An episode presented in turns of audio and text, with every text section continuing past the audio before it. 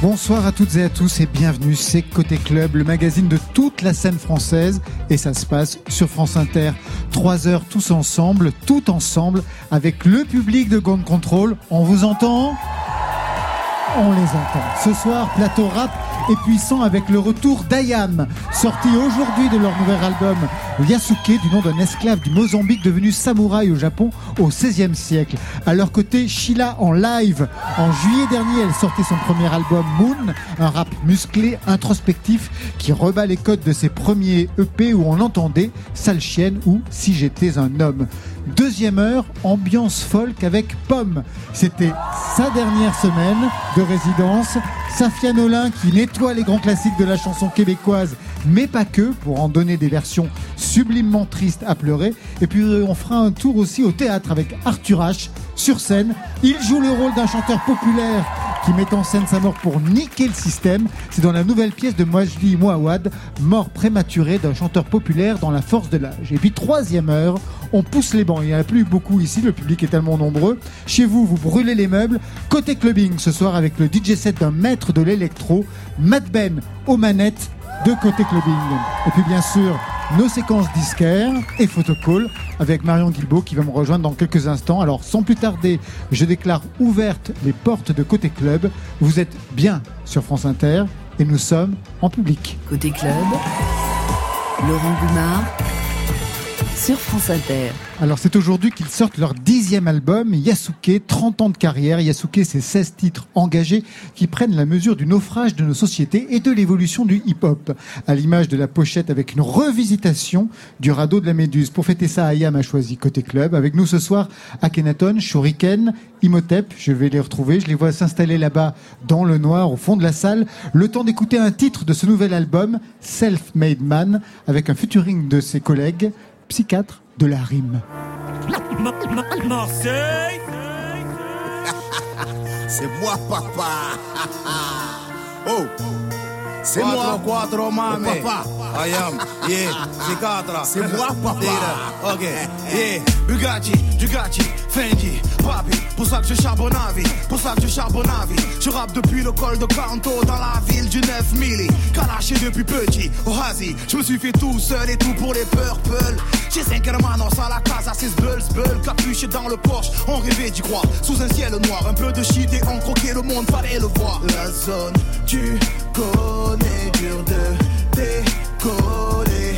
Même quand tu t'es marié, tu restes au Je vois ton trou La est à la peine, beaucoup trop de phases à la traîne. Gage des rimes à l'appel, plus de 100 000 à l'appel. Prends-en une n'importe laquelle, vois les trésors qu'elle recèle. On t'a déjà en visuel, les gars. Fais gaffe au point rouge sur tes ailes. Parti du bas de l'escalier, même du fond du panier. Tu peux pas le nier, screw la joue avec le sablier. Dur de s'aligner, dans ce que t'es boule tous mes alliés. Bien sûr, on veut le mais pas dans n'importe quel beurrier. On reste des MC meurtriers derrière les meurtrières. Mais respect aux familles de tous ceux qu'on a meurtrières. On rentre en session tous bouillants comme la lave. Au mic, ça part en live et ça tue à chaque salle. Des ouais. bandes, des blocs au bac des 10, 10 ans qui nous séparent. On veut tout prendre, tu vas tout rendre, disons qu'on veut notre part. Parcours est mérité, on a taffé, t'as pas idée. Toujours se relever malgré les grosses claques et les faux départs. Je suis sur le ring, je suis sur la ligne, tu as trois points d'écart. Shoot avant le buzzer, tire la langue avant la victoire. Man, self-made depuis le départ. Étoilé depuis l'époque, oui, de Bernard, c'est Marseille enfoiré. Sa production de talent, on sort tout droit de l'école, de la plume en diamant. On s'en se balade de la nuit comme le phare à M. Poto, t'as reconnu l'équipe, c'est psychiatre et IAM. Qui a élevé ses fleurs du bitume Pour en tirer le parfum, C'est moi, papa. qui a mené ses sons en attitude, tu le sais bien enfin. C'est moi, papa. Je suis psy, self-made man. Hein, self-made man. Je suis psy, self-made man. Hein. C'est moi, papa. avec du cash, cash, cash, cash, avec du cash, cash, cash, cash, avec du cash ou du sable dans les fouilles, on apparaît toujours avec les maps, autorisation de nos couilles.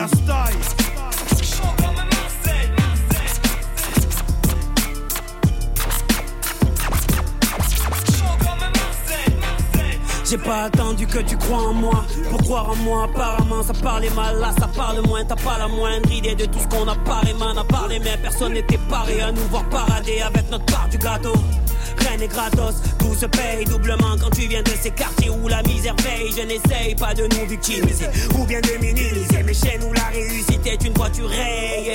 Que Dieu bénisse à mes psychiatres. Combien de bâtons dans les roues, nos chars d'assaut ont eu dans les pattes.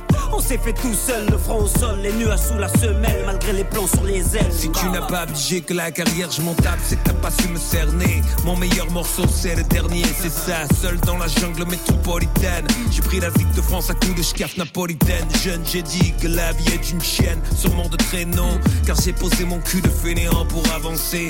Un jour le sort, j'ai dû le devancer. Ils ne savaient que penser, certains que j'étais là pour me venger. Rime sans chasse à paparazzi, pénétrer les foyers, retourner tous les paparazzis qui disaient c'est une belle merde. Maintenant levez les yeux, appelez-moi Mr. Self-Made. Qui a élevé ces fleurs du bitume pour en tirer le parfum? C'est moi, papa. Qui a mené ses sons en tu le sais bien enfin. C'est moi, papa. Je suis ici, self-made man. Self-made man. Je suis ici, self-made man. C'est moi, papa. C'est moi. Papa. Oh, c'est moi. Papa. C'est moi. Papa. Oh, c'est moi. Papa. C'est moi. Papa. Oh, c'est moi. Papa. C'est moi. Papa. Oh, c'est moi. C'est moi, papa. C'est eux, papa. Ayam, ici en public à Grande Contrôle. J'ai l'impression que le public est plutôt content de vous revoir. Je les entends. Ils sont tout autour de nous. Ayam, bonsoir. Bienvenue à Côté Club. Bonsoir. Pour la sortie de, de ce nouvel album. Merci d'avoir choisi Côté Club. Vous connaissez l'endroit ici à Grande Contrôle? Moi, oui. Lui, oui. Ah, Oui, oui. Je suis un habitué. c'est vrai? J'ai un Vous venez jouer au baby-foot ou quoi? Euh, Non, je connais bien le bar à vin naturel là, qui est, Qui est excellent, voilà. excellent derrière, oui. Les J'ai pizzas sont pas j'ai mal non tellement plus. investi, je pense que je suis actionnaire là, alors qu'il est. Alors un mot sur ce que l'on vient d'entendre, ce titre avec les psychiatres, en effet, de la rime, qui s'était séparé en 2015. On entend Soprano, on entend Alonso, Oui. Puis Il y a Vincenzo Vincenzo, qui aussi. est présent et, et aussi, malheureusement, euh, DJ Sia Styles nous a qui quittés nous a en, quittés euh, de- depuis. Ouais. en 2015 et on a pris les pistes euh, chez lui sur son ordi de scratch et on les a on les a mises dans le titre pour être sûr qu'ils soient au complet. Soit au complet. Et ouais. donc Comme ça, le, groupe est au complet. Ils se sont reformés pour vous? Ils sont, bah, je ne sais pas s'ils sont réellement séparés. Je pense qu'à la Non, Ils sont disparition quand de même Rachid, séparés, non la disparition Ben, de ouais, Rachid je pense a, que le, le- le- a perturbé pas mal de choses. Ouais. Et puis après, je pense que les activités aussi. Oui, parce euh, que chacun euh, mène euh, sa les carrière activités en solo. solo aussi, ouais. Donc pour nous, c'est vrai qu'il y avait aussi, euh, il y a aussi le, le plaisir d'avoir les quatre. Officiellement, le groupe n'a pas été dissous. Non. Très Non. bien. Vous êtes quand même une exception dans le milieu, on va dire, du rap. hein. Vous êtes très peu nombreux dans ce milieu à être restés ensemble, à garder une formation. Même aux États-Unis, je crois qu'aux États-Unis, il y a peu comme ça de groupes qui sont restés euh, ensemble aussi longtemps.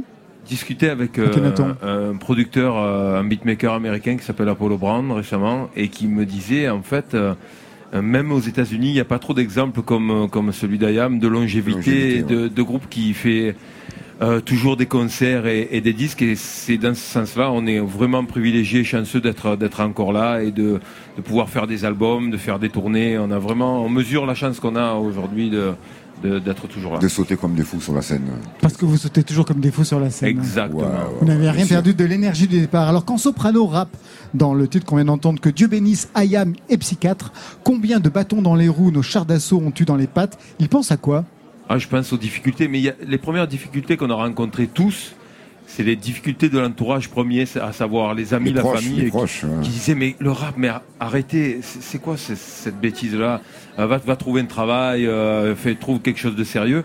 Ouais, C'est pas nécessairement des bâtons dans les roues méchants, mais c'est des petites réflexions. Et je pense que les premières, la première revanche qu'on a pris entre guillemets, si c'est pas réellement une revanche, mais ben, c'est de pouvoir faire un premier disque. Dans, la première fois, on a sorti Planète Mars en vinyle, on était comme C'était- des Tu malades. comprends que c'était enfin la concrétisation euh, et en même temps c'était une fermeture de clapet à tous ceux qui disaient qu'on n'irait même pas jusque-là.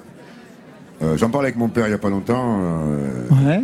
Il était mort de rire euh, et, et il me disait ouais quand même heureusement que tu m'as pas écouté quand même.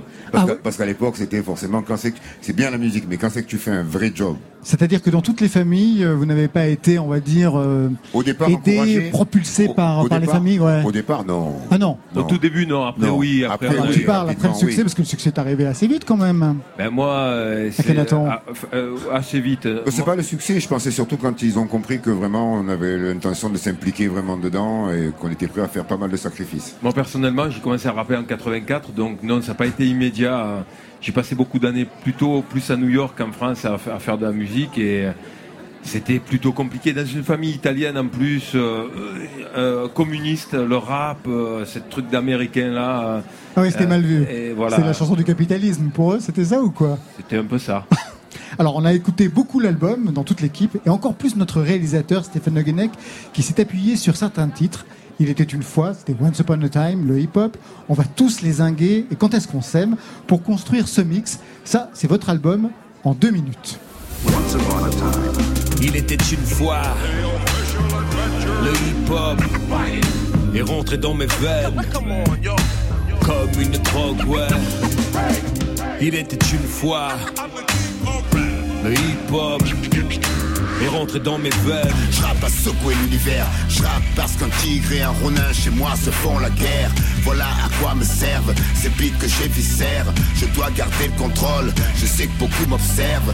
Man, self-made depuis le départ, étoilé depuis l'époque, oui de Bernard, c'est Marseille enfoiré. Sa production de talent, on sort tout droit de l'école, de la plume en diamant. Mon sang se balade de la nuit comme le phare à M. Poto, t'as reconnu l'équipe, c'est psychiatre et IAM stade de balle déguisé en survêt. Les cons qui voient nos lives comme un ralliement de primaire. Et ceux qui roulent nos vies dans un foutu sale climat. On va tous les Fini le mic tard, on à calage. Le rap c'est plus de talent. Version naze du trailer de Dallas. Avec un banal ordi, les haters serrent trains. Et toi, en boule grillée au pays des lumières éteintes. Et moi, j'aime trop cet art et même si je m'en plains des fois. Garde un cap droit fidèle à mes empreintes de pas. Des cactus et du sable, des scorpions et des crotales, des vautours et des chacals. Tout le monde y veut sa place, tout le monde y veut sa croix, mais aucun ne fait le poids. Aucun te fera danser le tango, joue pas le rambo, une seule issue c'est le tombeau. Il n'y a plus de respect, tout est suspect dans mon SR. C'est là qu'on se le temps, la rue est une chaîne et je suis celui qui a des longues dents. Pour c'est ça tue les gens. Le monde se dessine à la fenêtre du train de l'argent. J'ai longtemps cru le gentil c'est le pauvre. Et le richard est bon à jeter dans le coffre. La vie m'a montré que ce n'est pas la vérité. Et qu'on a notre lot de salauds dans le quartier. le plan sur le corps décimé. Ça sent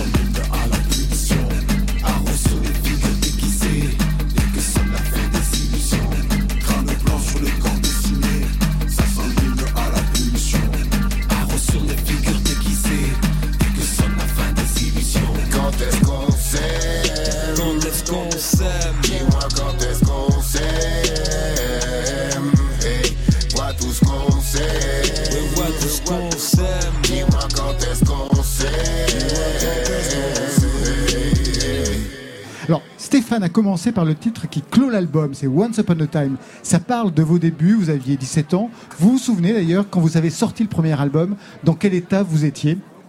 Je sais pas, j'ai dû, dû pleurer, je pense. non. Je, devais avoir ah oui, oui, oui ah je pense qu'on a tellement attendu que je devais avoir les yeux bien rouges. Vous aviez des attentes, vous aviez des inquiétudes? En fait, il y a eu deux étapes parce qu'on avait sorti une, un premier album entre guillemets autoproduit sur cassette. Sur cassette, oui. Une cassette qui s'appelait Concept, qui était déjà un peu une, euh, on va dire une maquette de l'album suivant qui allait être euh, de la planète Mars. Et mais par contre, une fois qu'on a eu entre les mains le vinyle de l'album de la planète Mars, là, on a tous versé une petite larme parce que c'était quelque chose qui se concrétisait, mais euh, d'une manière, ça avait une, vraie portée. Ah, j'ai eu la, chance d'avoir une première émotion en 88. J'ai sorti un, maxi aux États-Unis, à New York, qui était produit par Chebrock et Todd Terry, qui est quand même Todd Terry, qui est un monument dans la house music. Et euh, donc euh, en 88, quand j'ai eu le vinyle dans les mains, ça fait vraiment vraiment bizarre. J'étais super fier et en même temps, euh, je pense qu'on a on vivait pas de notre musique jusqu'à quasiment 92, 93. C'était compliqué. En 93, je m'étais. lui, il continuait à travailler pendant, pendant un moment. Ouais. À travailler, Oui. J'étais instituteur dans les quartiers nord. Et vous avez tout lâché j'ai pas eu tellement le choix parce qu'en fait, je faisais euh, beatmaker la nuit et instituteur le jour et j'ai tenu un an, un an et demi après. On squattait chez lui, euh, il nous a supporté. C'est ça, dès que le soleil disparaissait, il y avait des gremlins qui arrivaient chez lui, qui vidaient son frigo, qui utilisaient son W30, qui foutaient le bordel avec les voisins. il fallait que, le jour comme la nuit, il fallait que je gère des groupes de jeunes, euh, donc c'était un peu compliqué. Que ce soit les élèves ou, vos collègues. Vous faisiez de la radio aussi à ce moment-là? On a fait de la radio dans... À l'archevêché alors, ah, d'abord, il y a eu la première radio. La première radio, c'est Radio Sprint. Exactement. C'était Vibration, en fait, qui était dans les locaux de la Marseillaise, qui est un journal communiste. Donc, c'était les Corses communistes qui nous laissaient un créneau, on passait du hip-hop. Par la suite, on est allé à l'Archevêché, et c'est là, c'est le. Radio Dialogue, ça s'appelait. Ouais, c'était l'archevêque qui. Alors, on passait. Notre émission arrivait après les catholiques italiens. Et donc ça passait de chants liturgiques directement à Cool Girap euh, et ce démo. C'était on, brutal. on a reçu beaucoup, de, beaucoup de bienveillance en fait euh, à une époque où beaucoup de gens se divisent sur des tas de sujets en France et, dans notre pays euh, plus qu'ailleurs, je pense. Se divisent pour, pour, on a eu la chance, tout et rien. Voilà, d'avoir des gens qui ne sont pas de notre culture, mais qui nous ont ouvert les bras et d'horizons différents. Et je me rappelle des fois, il y avait l'archevêque qui venait, il disait les enfants arrêtez de dire les noms de restaurants rapides là, à l'antenne comme ça, on commandait des sandwichs à l'antenne. on avait les potes, c'était à côté au centre-ville, alors j'ai fait amène-moi un truc, et on, donnait, on se donnait rendez-vous c'était n'importe quoi, mais en même temps, on était passionné de, musique. On faisait l'émission durait de 22h à 6h du matin. Ah, c'est énorme. C'est énorme. Je 8 heures de rap. Ouais, 8 heures de rap, j'ai jamais vu un truc pareil. Alors, Yasuke, un album qui colle toujours à l'actualité. Je pense euh, au morceau Yasuke qui donne son titre à l'album. Yasuke, au départ, c'est un esclave. Je ne le savais pas, hein, je l'ai lu, donc je répète ce que j'ai lu. Un esclave au XVIe siècle, envoyé en Asie et qui va devenir samouraï au Japon. Qui vous a parlé de ce euh. héros? Il y a un film d'ailleurs en préparation, j'ai entendu. Il n'a pas été envoyé. Non, il a été capturé. il a été traîné. Et donc envoyé Attaché. Et euh, il est arrivé en tant qu'esclave, en fait. Qui vous a parlé de cette histoire? Moi, j'ai lu le, livre de Serge Villiers, ah, en fait, euh, il y a une dizaine d'années, on me l'a offert. Et, mais c'est un personnage qui existe depuis longtemps. D'ailleurs, Reza avait déjà fait une, des références à, Black, Samurai. Le truc, des fois, les bonnes idées sont en l'air. On appelle l'album Yasuke, mais en même temps, il y a une pièce de théâtre qui sort et euh, Hollywood carrément l'acteur de, un film, voilà l'acteur de Black Panther qui devrait jouer dedans et il prépare un film sur, sur Yasuke c'est carrément euh, ouais. Alors dans la chanson, euh, Yasuke devient l'emblème des migrants, on va dire. Il y a le, il y a le texte, hein, 200 femmes et hommes entassés dans une barque, de ces morts qui s'entassent sur les plages. Une chanson qui s'adresse à cet ami, mon frère, en péreste, avec ton bulletin de notes cousu sur ta veste. On voit bien à quel épisode tragique vous faites, vous faites référence plus précisément, quelle est votre position sur euh, ce qui se passe? Est-ce que vous, je sais pas, vous vous engagez justement sur, la question des migrants euh, on trouve ça dommage que euh, la Méditerranée, qui a longtemps été un carrefour de civilisation, devienne, une, frontière et, un cercueil. Et puis, et puis c'est vrai qu'on s'est engagé et qu'on s'engage toujours aux côtés de SOS Méditerranée, qui a affrété un bateau qui continue à, à sauver des vies quotidiennement en Méditerranée. Et c'est vrai que c'est des sujets pesants, on ne peut pas passer euh, 10 secondes du journal télévisé et puis, euh, et puis zapper et passer au dessert. C'est voilà, c'est des sujets et puis, qui. Et puis on peut traiter de manière positive, on en parlait entre nous. Euh, récemment, j'ai vu un documentaire qui montrait comment des, des, des réfugiés d'Afrique subsaharienne repeuplaient un village qui, qui subissait l'exode rural et les réfugiés prenaient des, des, métiers qui avaient été complètement abandonnés dans le village, ébénistes, euh, boulangers. Et il y a des endroits où ça se passe bien. Et je préfère me baser sur des bons exemples et se projeter dans le futur, tout simplement aussi parce que nous, dans tout le groupe IAM, on est tous d'origine étrangère. Déjà. Donc, nos parents sont venus en bateau ou pas, mais ils sont venus, sont venus. comme des réfugiés. Moi, ma famille s'est réfugiée, a fui le fascisme en Italie. Donc, euh, voilà. Je remercie la France d'avoir accueilli ma famille et et puis, et puis euh, on dit, moi je disais, euh, je disais à mon grand il n'y a pas si longtemps, rigolons pas parce que vu comment vont les choses et à la vitesse où les choses changent, si ça se trouve, dans 20, 30, 40 ans, c'est nous qui montons sur les barques et qui traversons l'autre côté. Une question par rapport au son que vous avez travaillé sur cet album. Chaque nouvel album est un événement, vous expérimentez de nouveaux sons. Pour cet album, quelle piste vous aviez pour trouver autre chose à proposer à Kenaton On, ne calcule pas ça en fait. On, avait euh, une volonté, c'était d'ouvrir les, prods à d'autres beatmakers. Donc il y a, y HAL, il y a Dance, il y a CHI qui est présent. Euh, et nous, dans notre direction, Ayam, depuis le début, on, s'inspire de, la soul, du hmm. jazz et du, blues, mais aussi de la musique africaine, de la musique orientale. Ça se sent encore ici dans cet album. Donc, euh, quand, par exemple, euh, moi je faisais les sons où Pascal les a fait un peu plus tard, parce que moi, en fait, j'ai fait les sons en amont entre septembre et janvier parce qu'après je voulais basculer uniquement sur l'écriture et plus me soucier de, composition. Et après, Pascal a pris le relais. On s'est retrouvé au Maroc, par exemple, le morceau avec avec à Marrakech, à Marrakech. Et un jour, je monte à l'étage et j'entends euh, faire tourner un morceau. Je dis ah mais ce morceau, il doit être obligatoirement dans l'album. Et on est parti dans des discussions avec Femi, avec son ingénieur du son et son manager. Et puis le morceau. C'est pour le morceau Remember. Ouais. Ah ben justement, on en écoute un extrait. On pense au futur sans vendre notre cul pour le progrès. On se souvient de ce que Mandela a légué et de ce que Bob nous enseignait dans ses reggae. Uh. Make we remember the things fella Tokyo. Make we remember the things Kwame Nkrumah Tokyo. On se souvient de ce que Fela nous a légué et de ce que nous a laissé Marcus Garvey. Make we remember the things Marcus Garvey Tokyo. Make we remember the things Lumumba Tokyo. Make we remember the things Malcolm X Tokyo. Make we remember the things Martin Luther Tokyo. Make we remember the things Sankara Tokyo. Make we remember the things Mandela Tokyo. Mandela Tokyo. Alors, dans cet extrait, on vient d'entendre, on se souvient de ce que Mandela a légué et de ce que Bob nous enseignait dans ses reggae.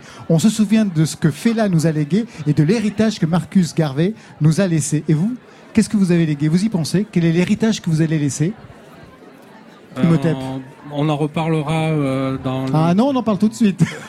on en reparlera quand tu auras la compil ah bah de chanteurs morts. Mais quand même, après, ça va se vendre. Vous savez, les albums posthumes, c'est génial. Ah, ça nous rend Mais c'est ça, c'est ça. On, on s'en moquait déjà. Tu sais que, tu sais qu'on voulait faire euh, notre premier album, on voulait appeler Greta, Greta c'est le premier album. bah oui, je regrette qu'on l'ait pas appelé. on aurait dû. Et le deuxième album posthume. Ça aurait été super.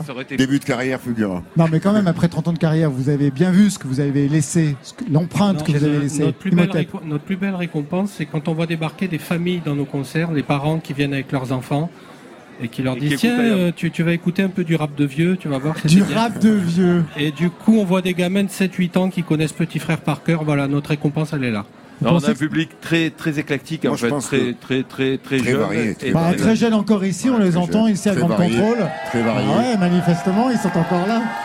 Bon, alors, Mais nous, ce qu'on aime, nous, ce qu'on aime, euh, nous, ce qu'on, si, on, si on doit laisser quelque chose, ce qu'on aime laisser, c'est ce qu'on laisse à chaque fois à la fin des concerts, c'est le sourire. Oh, c'est merveilleux. Ça sera le mot de la fin juste pour l'instant. Vous restez avec nous, Ayam. Tout de suite, on a rendez-vous avec Marion Guilbault. Elle devrait être sur la scène de Côté Club. C'est le live de Sheila. Marion, vous êtes là? Ah ouais, elle lève la main, c'est bon. Oui, j'y suis, Laurent. Vous me voyez à travers la foule au loin, là, comme ça Super. On est super content de recevoir Sheila en live ce soir dans Côté Club. On l'a vu, on l'a entendu.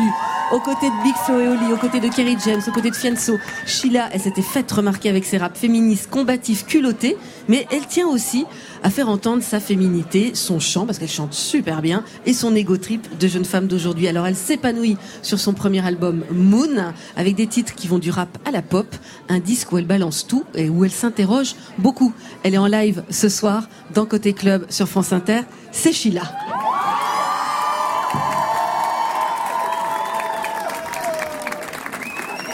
Bonsoir. Vous allez bien? Merci d'être présent. Euh, j'ai la chance d'être accompagnée euh, de mon DJ et euh, de mon pianiste. Je vous demande de faire du bruit pour Hussard, s'il vous plaît. Et du bruit pour Matou. On va vous présenter trois titres issus de mon dernier album Moon. J'espère que vous allez passer un bon moment.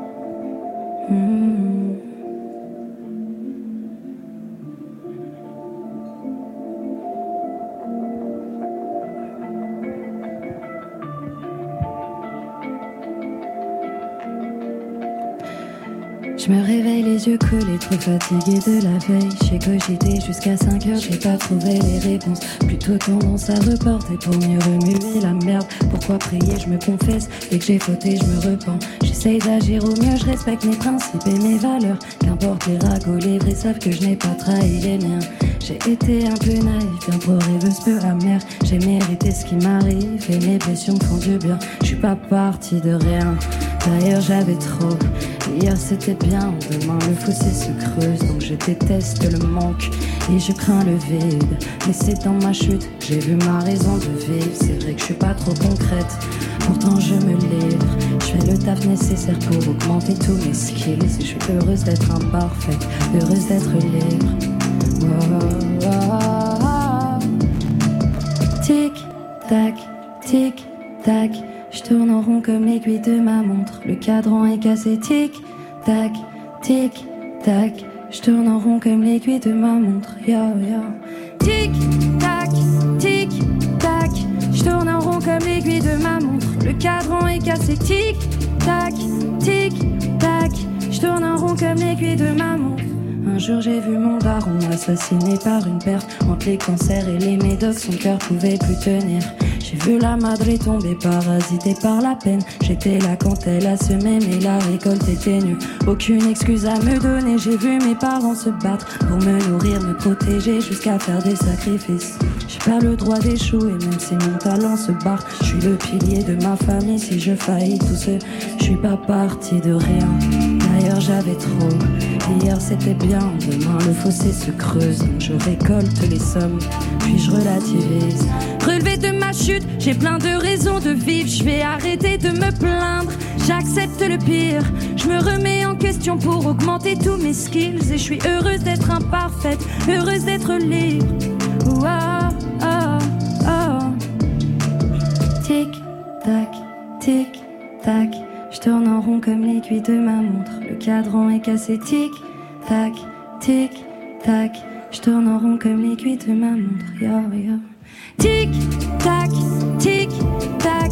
Je tourne en rond comme l'aiguille de ma montre. Le cadran est cassé. Tic, tac, tic, tac. Je tourne en rond comme l'aiguille de ma montre. Oh.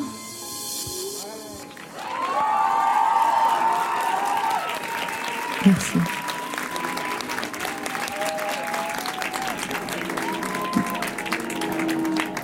Le prochain titre euh, s'appelle Aimer.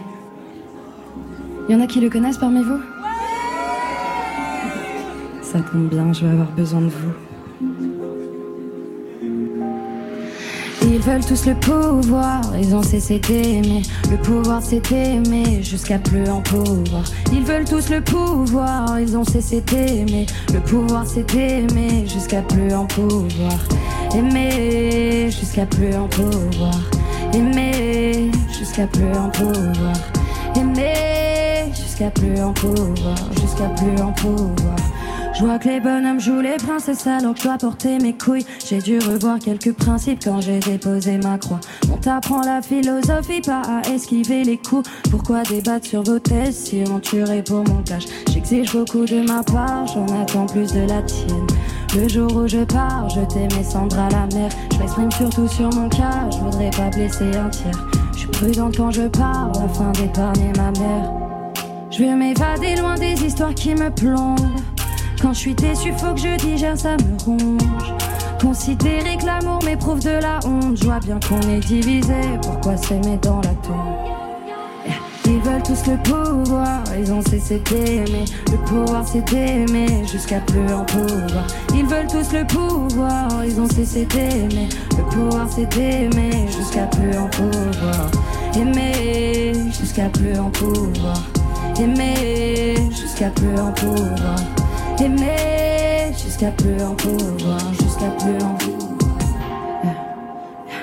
Je veux pas aimer vide, je veux pas t'aimer connard. J'ai pris des risques pour un zonard, mon cœur brisé pour ces connards. Je veux pas aimer raciste, aimer Camé qui lui comate. Je veux pas qu'on m'aime pour mes collabs, je veux qu'on m'écoute. Plus que combat. Donne le respect, je suis pas facile, je veux pas niquer, appelle salope. Je dépends de personne, j'ai mon salaire, fais pas le macho, je suis paniqué devant ma famille, je dis pas je t'aime, j'ai peur de la mort. Elle me talonne, je trouve plus de sens à aucun mot, je veux m'évader loin des histoires qui me plombent. Quand je suis déçu, faut que je digère, ça me ronge.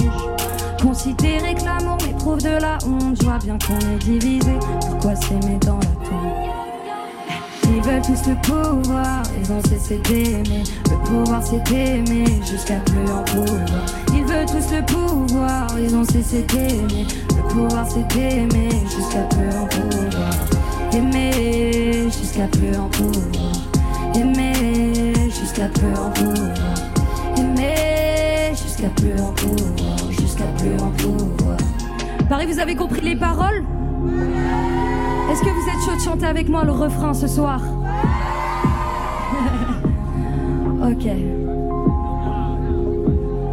Ça fait. Ils veulent tous le pouvoir, ils ont cessé d'aimer. Le pouvoir c'est d'aimer, jusqu'à plus en pouvoir. Ils veulent tous le pouvoir, ils ont cessé d'aimer. Le pouvoir c'est d'aimer, jusqu'à plus en pouvoir. À vous, aimer, jusqu'à plus en pouvoir. Plus fort, aimer, jusqu'à plus en pouvoir.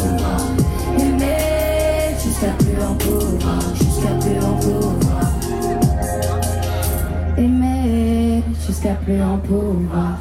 Aimer jusqu'à plus en pouvoir. Aimer jusqu'à plus en pouvoir. Jusqu'à plus en pouvoir. Merci beaucoup. Elle s'est trouvée un cœur dans le public du Grand Contrôle ce soir. Sheila Aka Marana Rana, une des voix féminines du rap en France. Est-ce qu'il y en a qui connaissent le titre Oulala ce soir parmi vous Ok. On est venu s'ambiancer un peu Paris ou quoi je regarde le ciel, la lune me reflète. Je prie au milieu de la pénombre, les étoiles filent et me guettent. J'enfile ma peur, j'esquive la merde. Je prie au milieu de leurs démons, mes espoirs persistent et me gagnent. Je remplis la caisse pendant qu'ils me jugent. Si j'avais compté sur la vie des autres, j'aurais plus qu'à me buter. J'envie des showcases, escrocs veut me tuer. Si je voulais compter que sur la thune, j'aurais plus qu'à mourir plus peur. Ya ya ya, oulala poto, oulala. Posé sans cacher les sans pager, tout mon time, non, non, oulala. J'ai pas sans cacher quoi sans toi, j'ai plus tout mon time, non, non. Les miens avant le bif, les miens avant le pif, les miens avant le pif, j'ai plus tout mon time, non. Les miens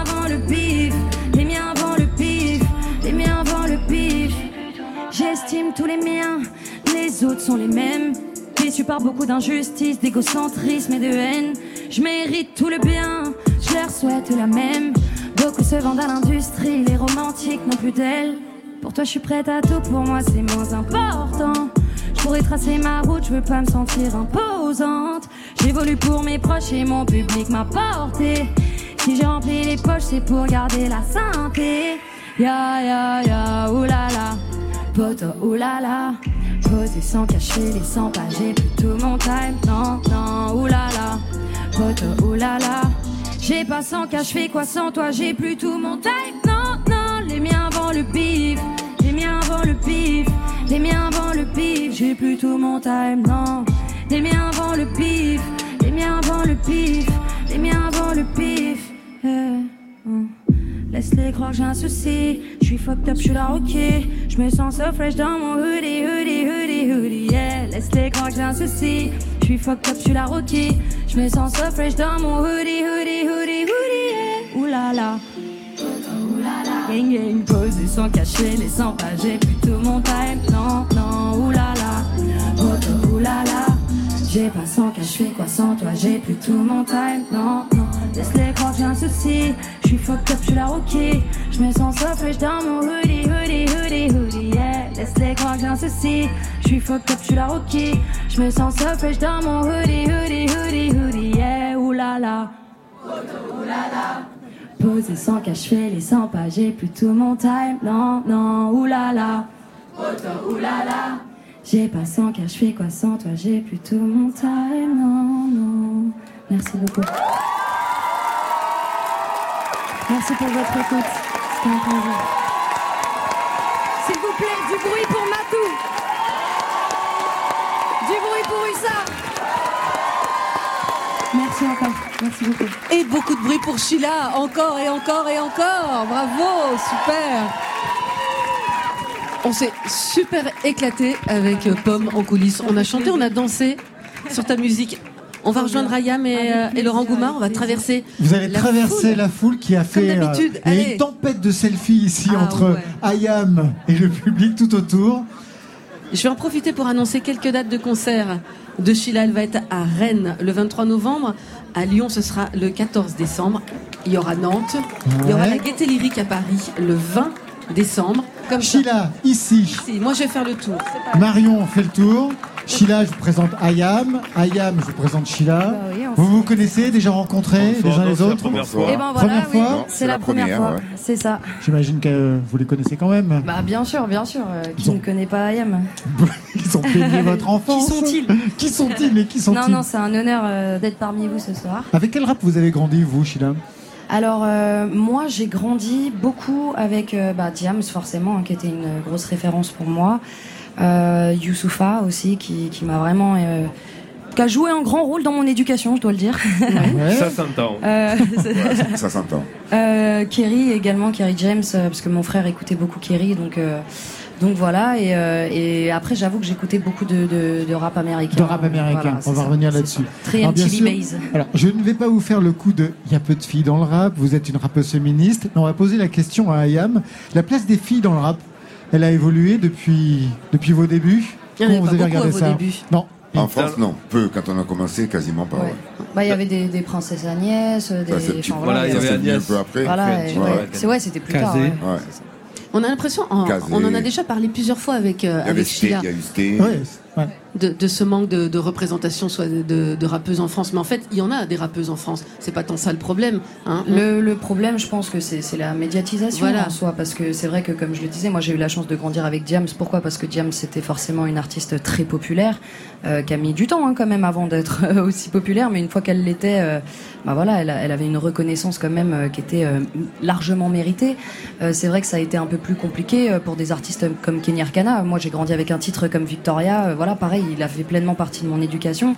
Kazay également. Euh, mais c'est vrai que d'un point de vue euh, médiatisation, est-ce que euh, la question c'est est-ce que ça vient du public, est-ce que ça vient des médias, est-ce que c'est parce que les médias on est content nous dès qu'on voit une fille débarquer dans le rap. Imhotep. Moi j'ai envie de dire quelle est la place de la femme dans la société? Parce que le rap est un reflet de la société dans Alors laquelle c'est catastrophique. Alors c'est difficile. Je pense qu'on pourra pas faire mieux que l'ensemble de la société. On aura toutes les. C'est exactement parallèle. On se rend compte que dans, dans le sport, dans les pubs, enfin je vais dans la même dans n'importe quel domaine en fait. De toute façon, la femme est en minorité dans, dans certains domaines.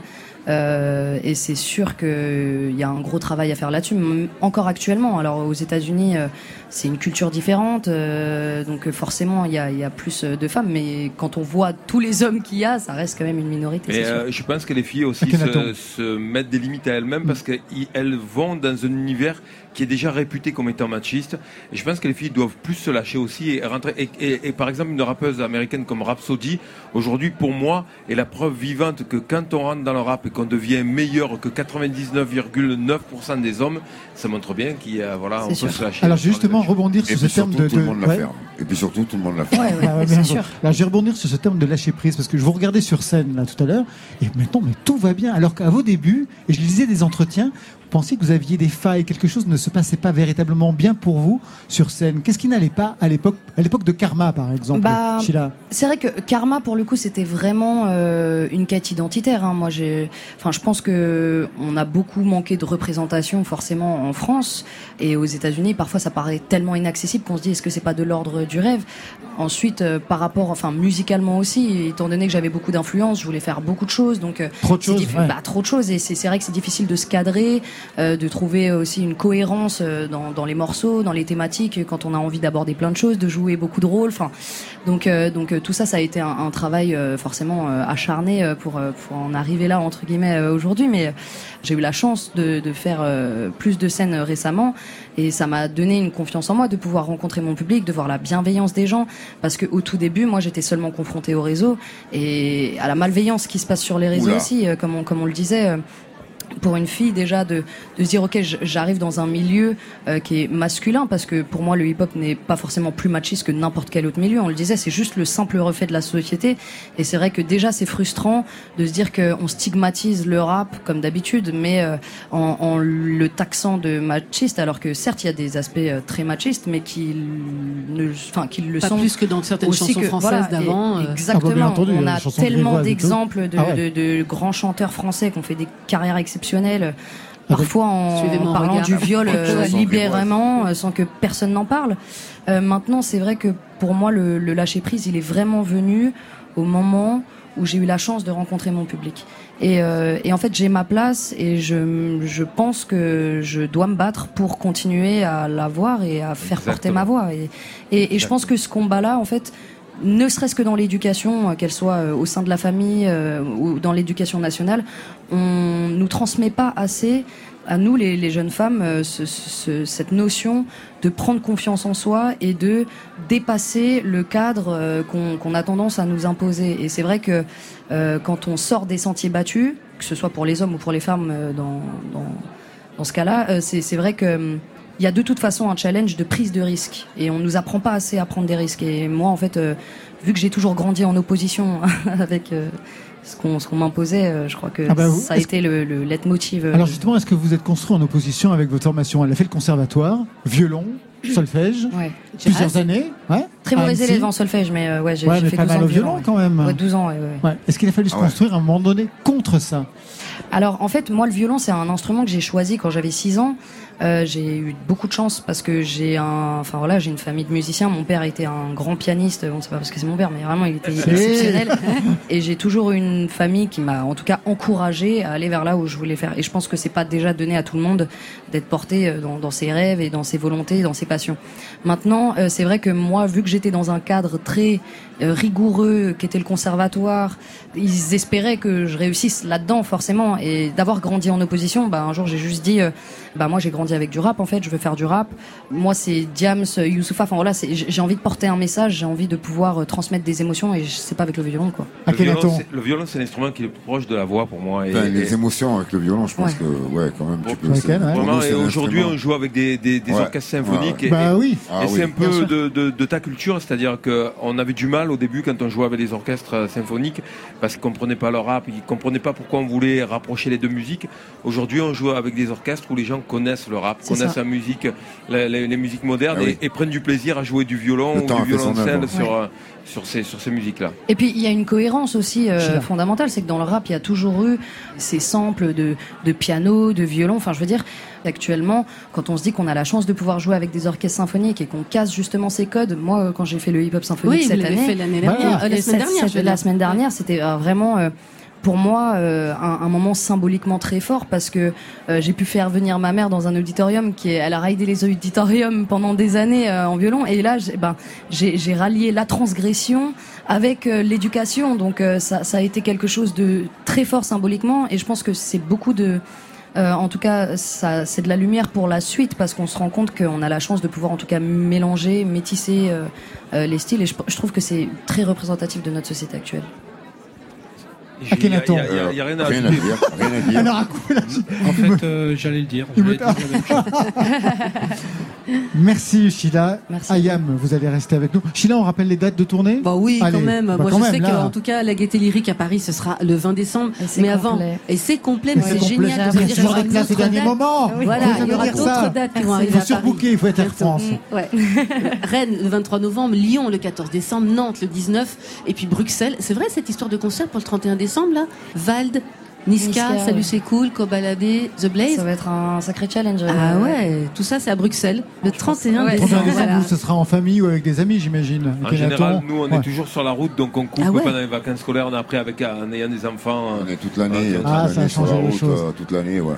Mais jour de l'an, je pense quand même une bonne bringue quand même. vous le souhaite. Ayam, vous restez avec nous. On va juste à côté rejoindre José pour euh, le studio photo. C'est la séquence photocall. Le temps de retrouver d'abord la voix de Rachita avec un nouveau titre de son album posthume Je suis africain. Rachita, vous l'aviez croisé quand même dans. de nombreuses fois. Ouais. Des souvenirs avec lui, Motep? Euh, Quelques beaux souvenirs et notamment un regret parce que sur son dernier album, donc ça fait à peu près maintenant deux ans et demi, trois ans, alors qu'on était en pleine tournée de l'école du, micro d'argent, il m'avait invité à venir participer sur son album et voilà. Donc euh, petit regret pour moi, mais on pense à lui très fort et, il est avec nous. Ces chansons sont toujours là. On l'écoute tout de suite. Mimouche dans Côté Club. Minouche, ma minouche. Pourquoi tu te fâches? Ne prends pas la mouche ma jolie peau de vache. Quand la foudre te touche, un petit rien t'échauffe.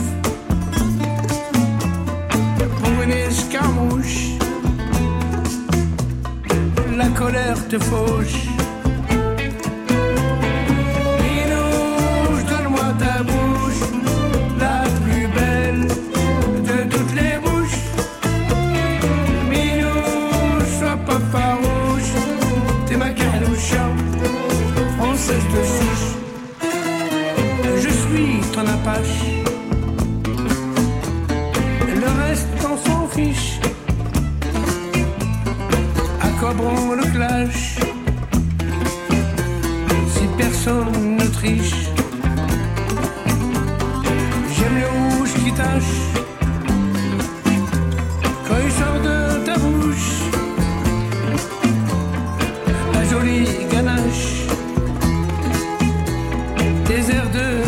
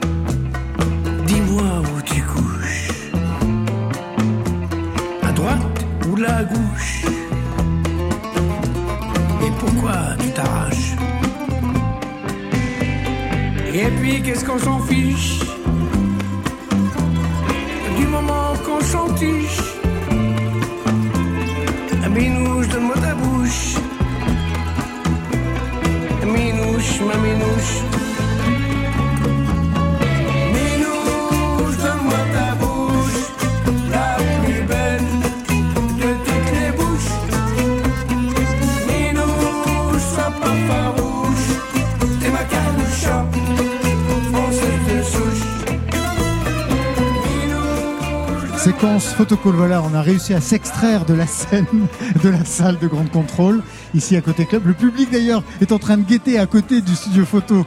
Quand vous allez vous en sortir tout à l'heure.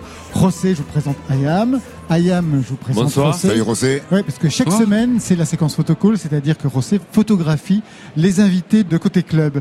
Il y a une iconographie, bien sûr, euh, des. Ah ouais, vous avez regardé un petit peu des côtés des pochettes? Il y a quelque chose qui vous a marqué, Rossé bah, j'ai surtout regardé la dernière, mais après, euh, j'avais une idée avec cette dernière pochette et ça m'a ça m'a ramené à une autre euh, pochette que vous avez pour l'album euh, Révolution. Euh, et, du coup, c'était assez sympa de, me retrouver là-dedans, surtout en, faisant un peu de recherche sur Yasuke et tout ça. Il y en a un parmi vous, parmi vous trois, qui est, qui est photographe, qui pratique la photographie, Akhenaton? Non, c'est vraiment amateur. La, seule manipulation que j'ai pu faire, c'est un tournant des clips. J'en ai, fait ah quelques-uns. Euh, on rêvait New York, Five Flarage, Hong Kongero, mais c'est voilà, je m'amuse avec le 5D. 5D a permis de démocratiser. Bah, exactement, de décomplexer, de décomplexer, la pratique. Pas très bon. Ah bah, je peux vous comprendre, c'est pareil. Imhotep, pareil, pas plus photographe que ça. Euh, moi, je pense que j'ai jamais pris autant de photos que depuis que j'ai un téléphone euh, du futur. Je n'étais pas un grand photographe non plus à l'époque de la pellicule. Vous, Shuriken, pareil Non, vraiment, l'amateurisme. Je bombarde mes enfants, mais c'est tout. Très bien. Alors, je vous laisse entre les mains de Rossé, c'est un professionnel. Rossé, qu'est-ce que vous avez imaginé Alors, juste pour euh, finir cette histoire que j'avais imaginée, quand j'ai regardé la pochette de l'album Révolution, j'ai vu que c'était un micro dans lequel il y avait euh, les points qui sortaient. C'est le point droit. D'accord? Donc euh, en cherchant un peu dans l'iconographie, les symbolismes euh, du point gauche, ça parle de solidarité, unité, force, résistance. Et c'est quelque chose qu'avait Yasuke, je pense que ça... va pouvoir mettre en place. Donc c'est parti, donc une histoire de point levé. Voilà, mais côté gauche. Mais côté gauche, pas le côté droit, qui est celui de révolution. On y va? Rien à voir avec la politique. C'est juste vraiment en parlant de solidarité, résistance. Euh, sans parler de politique, nous on préfère quand même le point gauche tendu que la main droite tendue, euh, levée. Ah bah, ça, je peux vous dire. Personnellement. C'est sûr. Du coup, euh, j'imaginais, je vois plutôt au milieu. Imhotep au milieu. Tu veux enlever l'écharpe, ça te dérange pas? Je prends l'écharpe, je suis l'accessoiriste. Shuriken. Jo, notre profil, tu mets comme ça. Et toi, pareil, mais de l'autre côté. Toi, c'est Akhenaton. un pas en arrière, tous les deux qui sont. Voilà, comme ça. Merci. Encore un pas en arrière. On va donner le micro et tout simplement. Point gauche. Ah, puis en plus, il y a point nu, point avec bracelet, point avec montre. C'est super. C'est très bien comme ça. Ouais, non, c'est pas grave. Voilà. Vous deux, vous pouvez rester avec les points comme ça. Donc, on y va, on va faire la photo. Et c'est parti. Yeah. Super les gars. Un peu de profil. Voilà. Yes. Nickel. Et je peux vous dire que là, il y a du power. Parfait. Merci Rosé. On retrouvera bien sûr sur la photo du site de Côté Club. Quelques questions peut-être justement sur cette pochette. Une sorte de revisitation du radeau de la Méduse. C'est ça? Dans une barque. Au départ, l'idée c'est quoi? Au départ, c'est de montrer un, radeau qui représente la société et qui navigue d'eau euh, déchaînée vers des eaux plus calmes. Alors en ce sens-là, un peu plus optimiste que ce qui est la réalité aujourd'hui, mais on a envie d'avancer vers des choses euh, euh, mieux. On a envie d'aller vers un futur plus radieux. Les gens qui sont sur le radeau ne sont pas forcés de s'entendre ils sont de cultures très différentes. De et générations obligés de, se... de mentalités différentes. Voilà, ils vont être obligés de se parler à un moment donné pour pouvoir avancer. Et se bouffer les uns les autres, parce que c'était quand même ça l'histoire aussi du radeau de la Méduse. On ne met pas le cannibalisme au centre. il n'y a, pas de mort sur notre radeau. Non, non, c'est vrai que tout le monde se porte bien, contrairement au radeau de la Méduse. Imhotep non, je disais, plus le monde, plus le monde va mal, plus il faut rêver qu'il pourrait aller mieux et il y a du boulot. Est-ce qu'il y a des pochettes très fortes visuellement qui vous ont marqué, outre celles que vous avez produites, ou certes, les révolutions, les premières, je me souviens, avec aussi euh, beaucoup de mises en scène que vous avez choisies, mais vous, visuellement, vous êtes construit avec quel genre de pochette? Pour en citer une, moi, celle qui m'avait vraiment marqué, c'était le premier album de Public Enemy, où il dessinait des plans, euh, un plan, une sorte de plan révolutionnaire It Takes a Nation of Millions to Hold Us Back, il s'appelait l'album. Donc euh, c'était une sorte de, de, plot où ils étaient tous autour d'une table avec la lumière qui venait de, du dessous et comme s'ils regardaient des cartes. C'était assez martial. Euh, mais elle était, elle était très belle. Ah, ça vous correspondait. Et vous, Imhotep, il y a une pochette comme ça qui vous revient? Euh, J'aimais bien la pochette de l'album de Bob Marley, Rastaman Vibration. Ah, c'est ce que vous voulez dire sur lequel vous l'avez volé sa pochette. Pas la pochette, mais euh, l'artiste. Ah ouais Ouais. Euh, Uprising, j'aimais beaucoup la pochette. Qu'est-ce qu'elle représentait?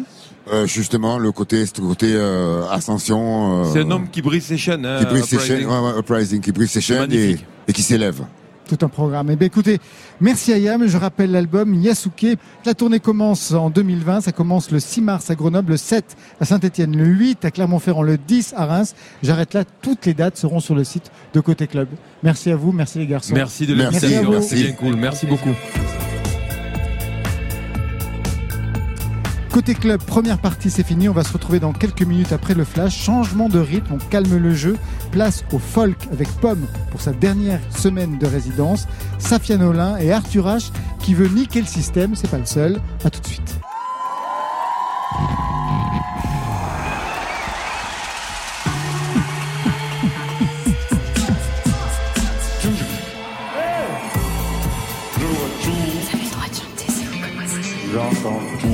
Eh bien, rebonsoir ou alors bienvenue à toutes celles et ceux qui nous rejoignent. C'est Côté Club, deuxième heure pour ce rendez-vous de toute la scène française.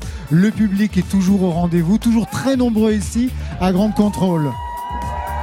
Mais oui, ils sont là, devant moi. Au programme, Arthur H. Il est actuellement sur scène, mais au théâtre, dans une pièce de Wajdi Mouawad, mort prématuré d'un chanteur populaire dans la force de l'âge. Ça, c'est le titre.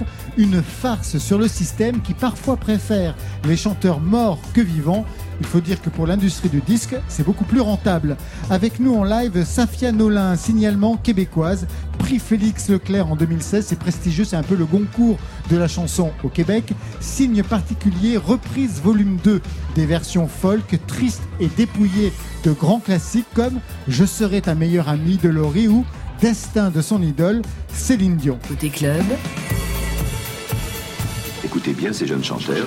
Laurent Goumard, et si la musique est bonne, faites du bruit Sur France Inter. Mais tout de suite, on retrouve Pomme, dernier jour de résidence pour notre folkeuse à la voix habitée. Texte féerique, état d'âme mélancolique, Pomme chante ses failles. C'est le titre de son deuxième album, sorti début novembre, co-réalisé, on en parlera avec Albin de la Simone. La semaine dernière, Pomme a rencontré Philippe Catherine, Flavien Berger, et elle a conquis le public de Côté Club avec des lives très incarnés et une prise de parole toujours amusé, ça donnait ça.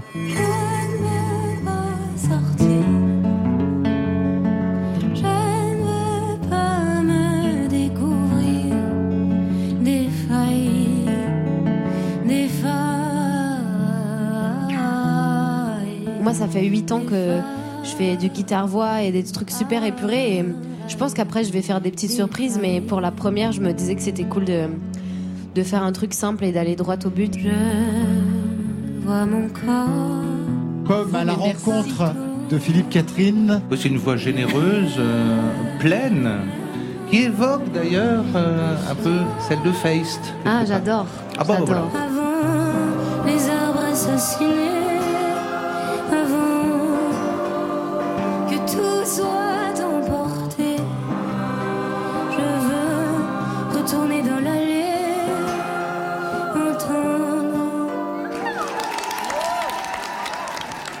Ce soir, Pomme est de retour pour deux titres, dont une reprise de Billie Eilish qui fait un carton sur le net. C'est la figure imposée, la reprise, pour la dernière semaine de résidence. Jean blanc, béret rose, et puis un pull avec un motif. Je vois un soleil, ça tombe bien. Premier titre, Soleil, soleil, ça n'a rien à voir avec Dalida. C'est Pomme ce soir dans Côté Club.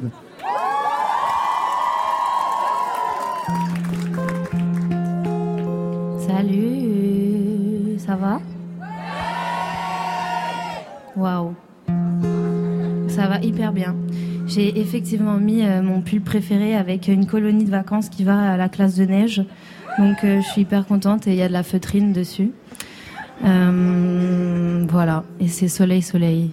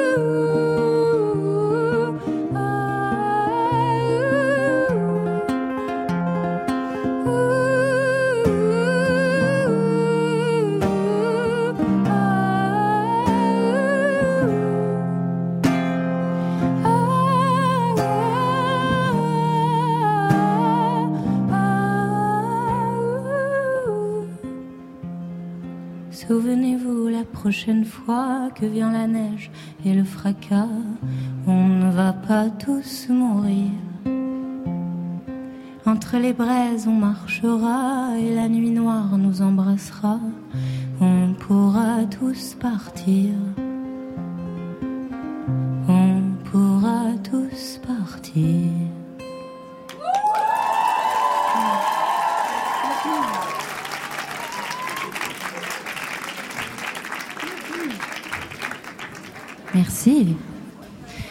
celle-là, je l'ai jamais chantée devant un public, donc j'ai un peu peur. Au pire, vous allez m'aider. Elle est connue.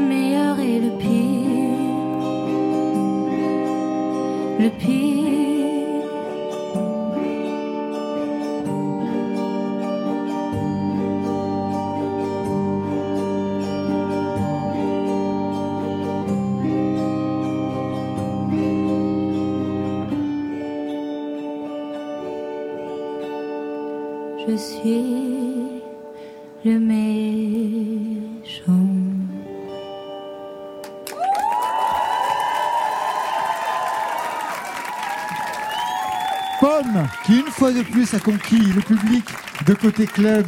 Pomme, dernière semaine de résidence, on vous donne un micro. J'adore ce pull. Vous savez que j'ai une passion pour les pulls à motifs. Ah bon? J'en ai aussi de temps en temps, mais c'est plus difficile à mon âge. Bah ouais, moi j'aime beaucoup. En plus, je les achète tous à 5 euros euh, dans des friperies, donc euh, c'est assez euh, agréable. Un mot peut-être sur cette reprise que l'on vient d'entendre en français, Bad Guy de Billie Eilish. À l'auto-harp, c'est ça? Oui, à l'auto-harp. bah, c'est tout simplement une artiste que je trouve incroyable et qui, qui m'a beaucoup fait du bien personnellement. C'est comme si elle a un peu défoncé la porte des chansons tristes et personne ne pouvait l'en empêcher parce qu'elle était tellement stylée que du coup elle a dit bah voilà, moi je vais faire de la musique glauque et j'ai 17 ans. Donc euh, moi ça m'a fait beaucoup de bien et. Euh, et vous vous êtes dit moi je vais faire de la musique glauque et vous aviez quel âge? Bah à peu près le même âge. Mais, euh, mais c'était plus difficile et du coup j'ai voulu l'adapter. C'est un exercice que j'aime bien faire d'adapter des, chansons en français. En français exactement. Soleil Soleil c'était le premier titre qu'on a entendu ce soir. C'est la seule chanson que je crois que vous avez composée au Québec. Oui. Mais dans Les Oiseaux, vous vous adressiez à la ville de Montréal. Je sais que vous allez au Québec régulièrement depuis l'âge de vos 19 ans. Qu'est-ce que le Québec vous a permis sur le plan musical, mais aussi sur le plan personnel pour y retourner aussi souvent? En fait, euh, c'est trop marrant. Enfin, c'est bizarre, mais depuis très très jeune, j'ai toujours eu cette impression que c'était un peu mon, mon endroit, que j'allais finir par vivre là-bas. Et euh, je crois qu'au début, c'était juste euh, parce que j'écoutais Cœur de Pirate et que je me projetais un peu. Mais, Mais ensuite, quand j'y suis allée pour, les pour la première fois, donc fin 2015, euh, le mythe ne s'est pas effondré euh, et, j'ai trouvé ça vraiment incroyable. Je ne sais pas trop expliquer pourquoi. Je ne sais pas si, euh, si, les gens ici sont déjà allés, mais il y, a quelque chose de, de libre en fait. C'est quelque chose où marcher dans la rue, c'est simple, ou faire de la musique avec une espèce de liberté totale, c'est simple. Enfin, il y, a beaucoup de liberté, beaucoup d'espace que je retrouve pas forcément ici et, et je trouve que le, le pays idéal, c'est un pays imaginaire euh, entre la France et le Québec. Il faudrait l'inventer, quoi. Très vite, vous avez pu jouer justement sur des scènes euh, à Montréal? Oui, j'ai fait euh, beaucoup de fois les Francopholies de Montréal. Je crois 3-4 fois. Ah ouais, quand même. j'ai fait pas mal de premières parties aux Francopholies de Montréal. J'avais ouvert pour Camille une fois aux Francopholies de Montréal. C'était assez cool. Et en fait, j'ai été introduite au Québec par Pierre Lapointe, qui, ah bah, ça va. qui est un peu la star locale, enfin locale et, et, aussi un peu ici. Et et en fait, je faisais ces premières parties euh, quand j'avais 18-19 ans en France. Et du coup, euh, la première fois que je suis allée au Québec, il m'a présenté tous ses amis euh, hipsters et c'était trop bien. J'ai adoré.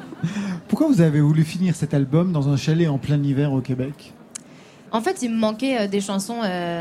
J'ai écrit une grosse partie des chansons en janvier 2018, mais il, m'en manquait encore. Et du coup, je, moi, j'ai besoin de m'isoler pour écrire des chansons. Donc, dès que j'ai 3-4 jours, j'essaie de partir m'isoler. Donc j'étais toute seule dans un chalet et euh, vraiment genre dans un endroit qui me faisait peur où je voulais sortir me balader. Et déjà il faisait genre moins 19, du coup euh, je, tenais pas 10 minutes.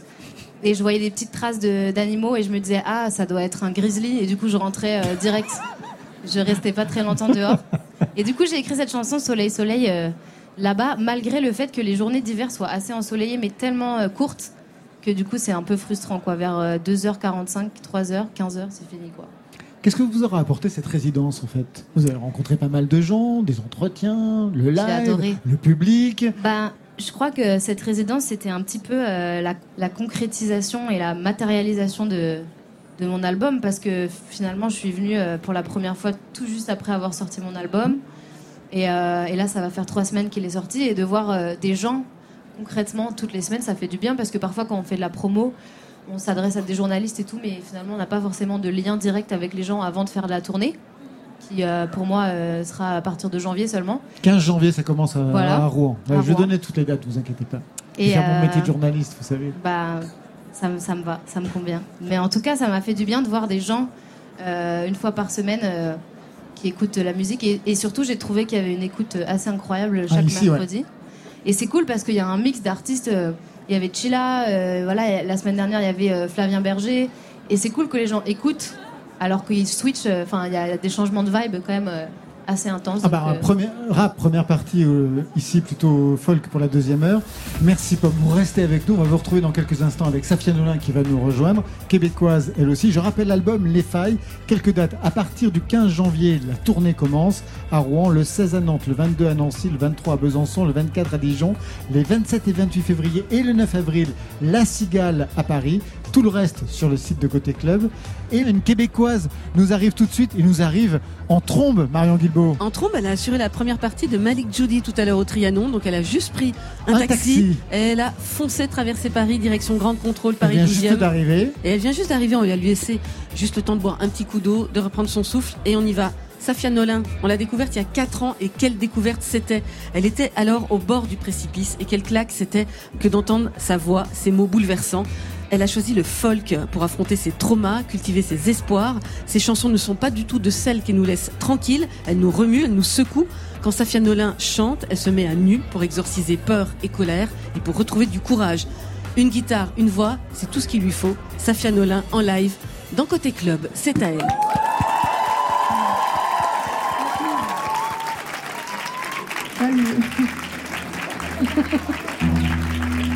Je vais juste euh, m'accorder. Oh my god. Euh, ça va bien tout le monde? Yeah, that's it! Ben, c'est ça, je suis contente d'être là. Faut-tu que je parle en ce moment ou? C'est cool, Netflix sorte un documentaire sur le petit Grégory. Bonne écoute tout le monde. Hein? J'aime bien euh, la télévision française, ça me fait rire. J'écoute, c'est mon choix. Le jour, c'était Je me lave pas, c'est mon choix. Attends, euh, non, j'ai pas fini, excuse. Ouais, puis euh, c'est quoi l'autre émission Le jour où ma vie a basculé? Ça aussi, c'est vraiment. Ça, c'est le pire, je trouve. Ça, c'est l'apogée du caca télévisuel. Ça n'a aucun sens.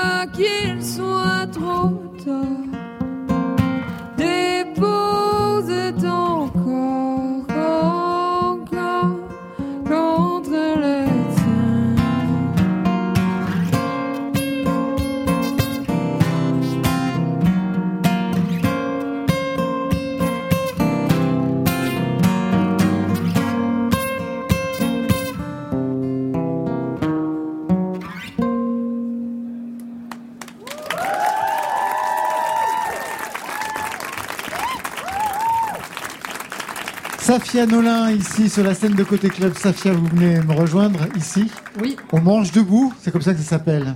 Ça va, ça s'est bien passé tout à l'heure? C'est un, un, peu sportif ce soir pour vous parce que tout à l'heure, c'était première partie de Malik Judy. Taxi pour arriver in extremis. Ouais. Comment ça s'est passé avec Malik Judy, la première partie? C'était très plaisant. C'est vrai? Ouais, c'était une expérience euh, plaisante. non, mais c'est pas ça fait même. Je sais pas c'est quand. J'ai l'impression que ça fait une heure juste. C'était le fun, c'était le fun. J'ai adoré, en fait. Bon, il y avait euh, des gens qui parlaient, mais c'est ça ah, la bah, vie. c'est ça la vie. Euh, Pour les premières parties, c'est toujours ça la vie. Juste une chose, vous, vous signalez que vous étiez une spectatrice, on va dire, euh, avertie de c'est mon choix ou de le ah ma vie a basculé. On n'a pas du tout ça au Québec. C'est spécialité française, ce genre de télé. Non, ne me faites pas croire oui, ça. Oui, non, c'est vrai. Non. Non, non, ça. Mais pour vrai, je m'excuse de dire ça. Puis en même temps, je dis ça en vous flattant et en disant que je trouve que les gens ici qui ont Non, mais je dis ça mettons moi, je trouve que les gens ici qui me ressemblent sont courageux parce que nous mettons, il y a, certaines choses que j'ai déjà entendues dans des des talk shows français qui passeraient jamais au Québec, genre. Puis moi je trouve ça euh, fantastique qu'il y ait des gens euh, qui sont là pour lutter contre les gens qui disent des trucs horribles. Ah ouais? Ouais. Vous pensez à quoi? Ben, le truc. Euh, tu sais de quoi je parle. Alors, moi, j'ai fait référence à, quelque chose qui a été peut-être, non pas le jour où votre vie a basculé, mais quelque chose a basculé. Vous aviez fait un clip, euh, c'était en, août dernier, le clip, mhm. le clip de Lesbian Breakup Song, un extrait de votre album Dans le Noir. Mhm. Vous y étiez nu, à poil, carrément, c'est vrai. C'est mon choix. Hein. Ah, eh, c'est exactement ce que j'allais vous dire. Je fais des clips nus, c'est mon choix. Qu'est-ce que ça a libéré? Parce que sur le net, ça a été une déferlante. Il y a eu bien sûr les insultes, les insultes homophobes. De l'autre côté, des applaudissements pour votre prise de position.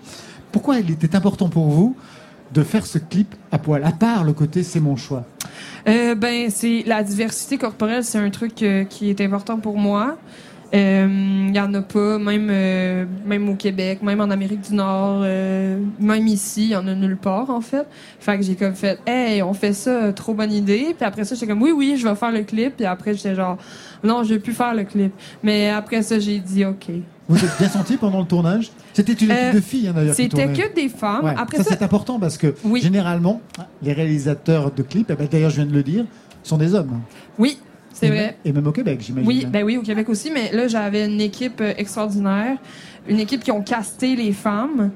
Puis femmes, euh, tu sais, il y avait des il y avait des personnes trans, il y avait des personnes non binaires, c'était comme très inclusif. Moi, c'est super important euh, pour moi. Puis l'affaire que j'ai trouvé fou, c'est que la première journée, j'ai dû me mettre nue. C'était très intense. Puis à la fin de la journée, on était comme dans un champ de fleurs avec des abeilles. J'étais comme mais c'est la vie de rêve. J'adore. Vous devriez passer votre votre vie dans ce clip, en fait. Mais pour de vrai, je veux dire la vérité, c'est très intense. Je m'en fous parce que je suis en France. Allez-y, lâchez-vous. après ça, j'ai fait genre, c'est clair, je comprends pourquoi est-ce que les hommes ils ont peur des femmes quand ils sont tous ensemble parce que ça fait peur tellement que c'est puissant. Là, je me dis, je vais m'acheter une maison, je vais ouvrir un couvent, on se rase la tête. une secte. Euh, non, un couvent. Un couvent, d'accord mais vous à la direction, en mer supérieure, c'est ça? Dumbledore. Vous avez aussi signé deux albums de reprises, avec chaque fois une figure imposée des reprises de, Céline Dion. Je sais que vous l'adorez, c'est quelque chose que l'on partage ensemble. Est-ce qu'elle vous a déjà contacté? Est-ce qu'elle a entendu ce que vous avez produit? Écoutez, je vais dire la vérité, je l'ai, je l'ai rencontré deux fois. je l'ai re-rencontré en septembre. Là, c'est récent. Là, après ça, il y a eu deux, genre deux ou trois ans entre les deux où je me suis posé la question si elle avait compris que je l'aimais. Puis là, pendant la rencontre, elle, m'a dit, à la fin, elle m'a dit encore je t'aime, mais ça, je suis habituée, mais elle l'avait déjà dit. J'ai l'impression qu'elle a dit ça à tout le monde. Puis elle m'a dit, continue ton bon boulot. Puis là, je me suis dit, ben ça veut rien dire, Céline. Parce que je pourrais être comptable. Puis peut-être que tu me souhaites de continuer ma bonne comptabilité. Ben, fait que j'ai aucune idée. J'ai aucune idée. Parfait. Là aussi, il y a une transformation corporelle la part de Céline. Céline? Et vestimentaire surtout. Moi, je l'adore, la nouvelle Céline. J'ai toujours aimé Céline, mais je trouve que la nouvelle Céline est encore mieux. Moi, je pense que dans pas long, ça continue, ça va comme ça, genre. Oups, il y a des bouts de vêtements qui partent. Oups, elle a une nouvelle coupe de cheveux. Bientôt, elle va annoncer ce que je pense qu'elle va annoncer. C'est-à-dire? Je le dis pas. Ah! Tout le monde le sait, là. Ah non, c'est quoi? Mais je vous, assure. Non, non, non. Bon, d'accord. Bon, next. Next, parfait. Eh ben, next, tout de suite, vous retrouvez le micro Oh, avec Pomme qui vous rejoint, qui n'est jamais très loin, pour un duo. Le titre en est Ah, c'est euh, c'est une reprise de J'ai demandé à la lune. Très bien. Continuez votre boulot, c'est bien.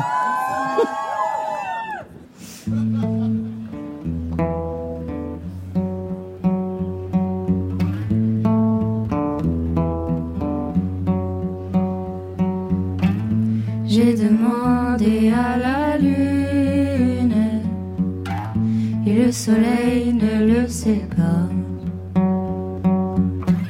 Je lui ai montré mes brûlures et la lune s'est moquée de moi. Et comme le ciel n'avait pas fière allure et que je ne guérissais pas. Suis dit quelle infortune. Et la lune s'est moquée de moi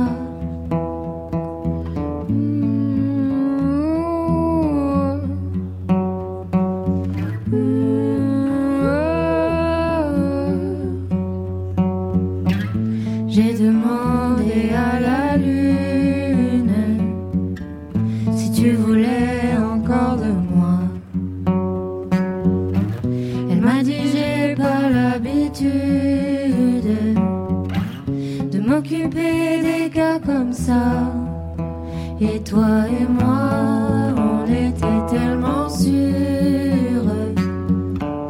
Et on se disait quelquefois que c'était juste une aventure.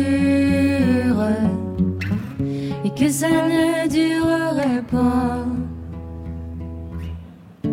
J'ai pas grand chose à te dire. Pas grand chose pour te faire. Car j'imagine toujours le pire. Et le meilleur me fait souffrir.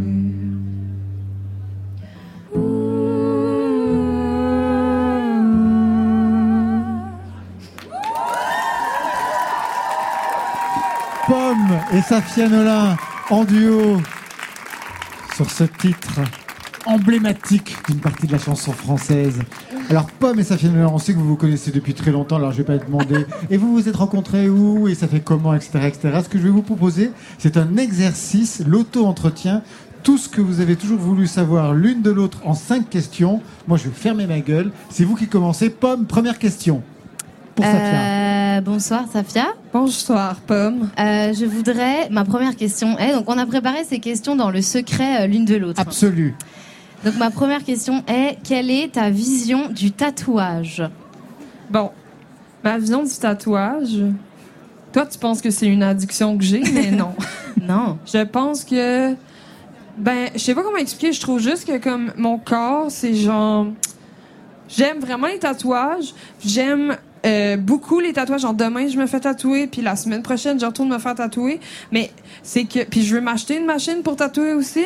J'ai même créé mon Instagram de tatoueuse, même si je sais pas dessiner.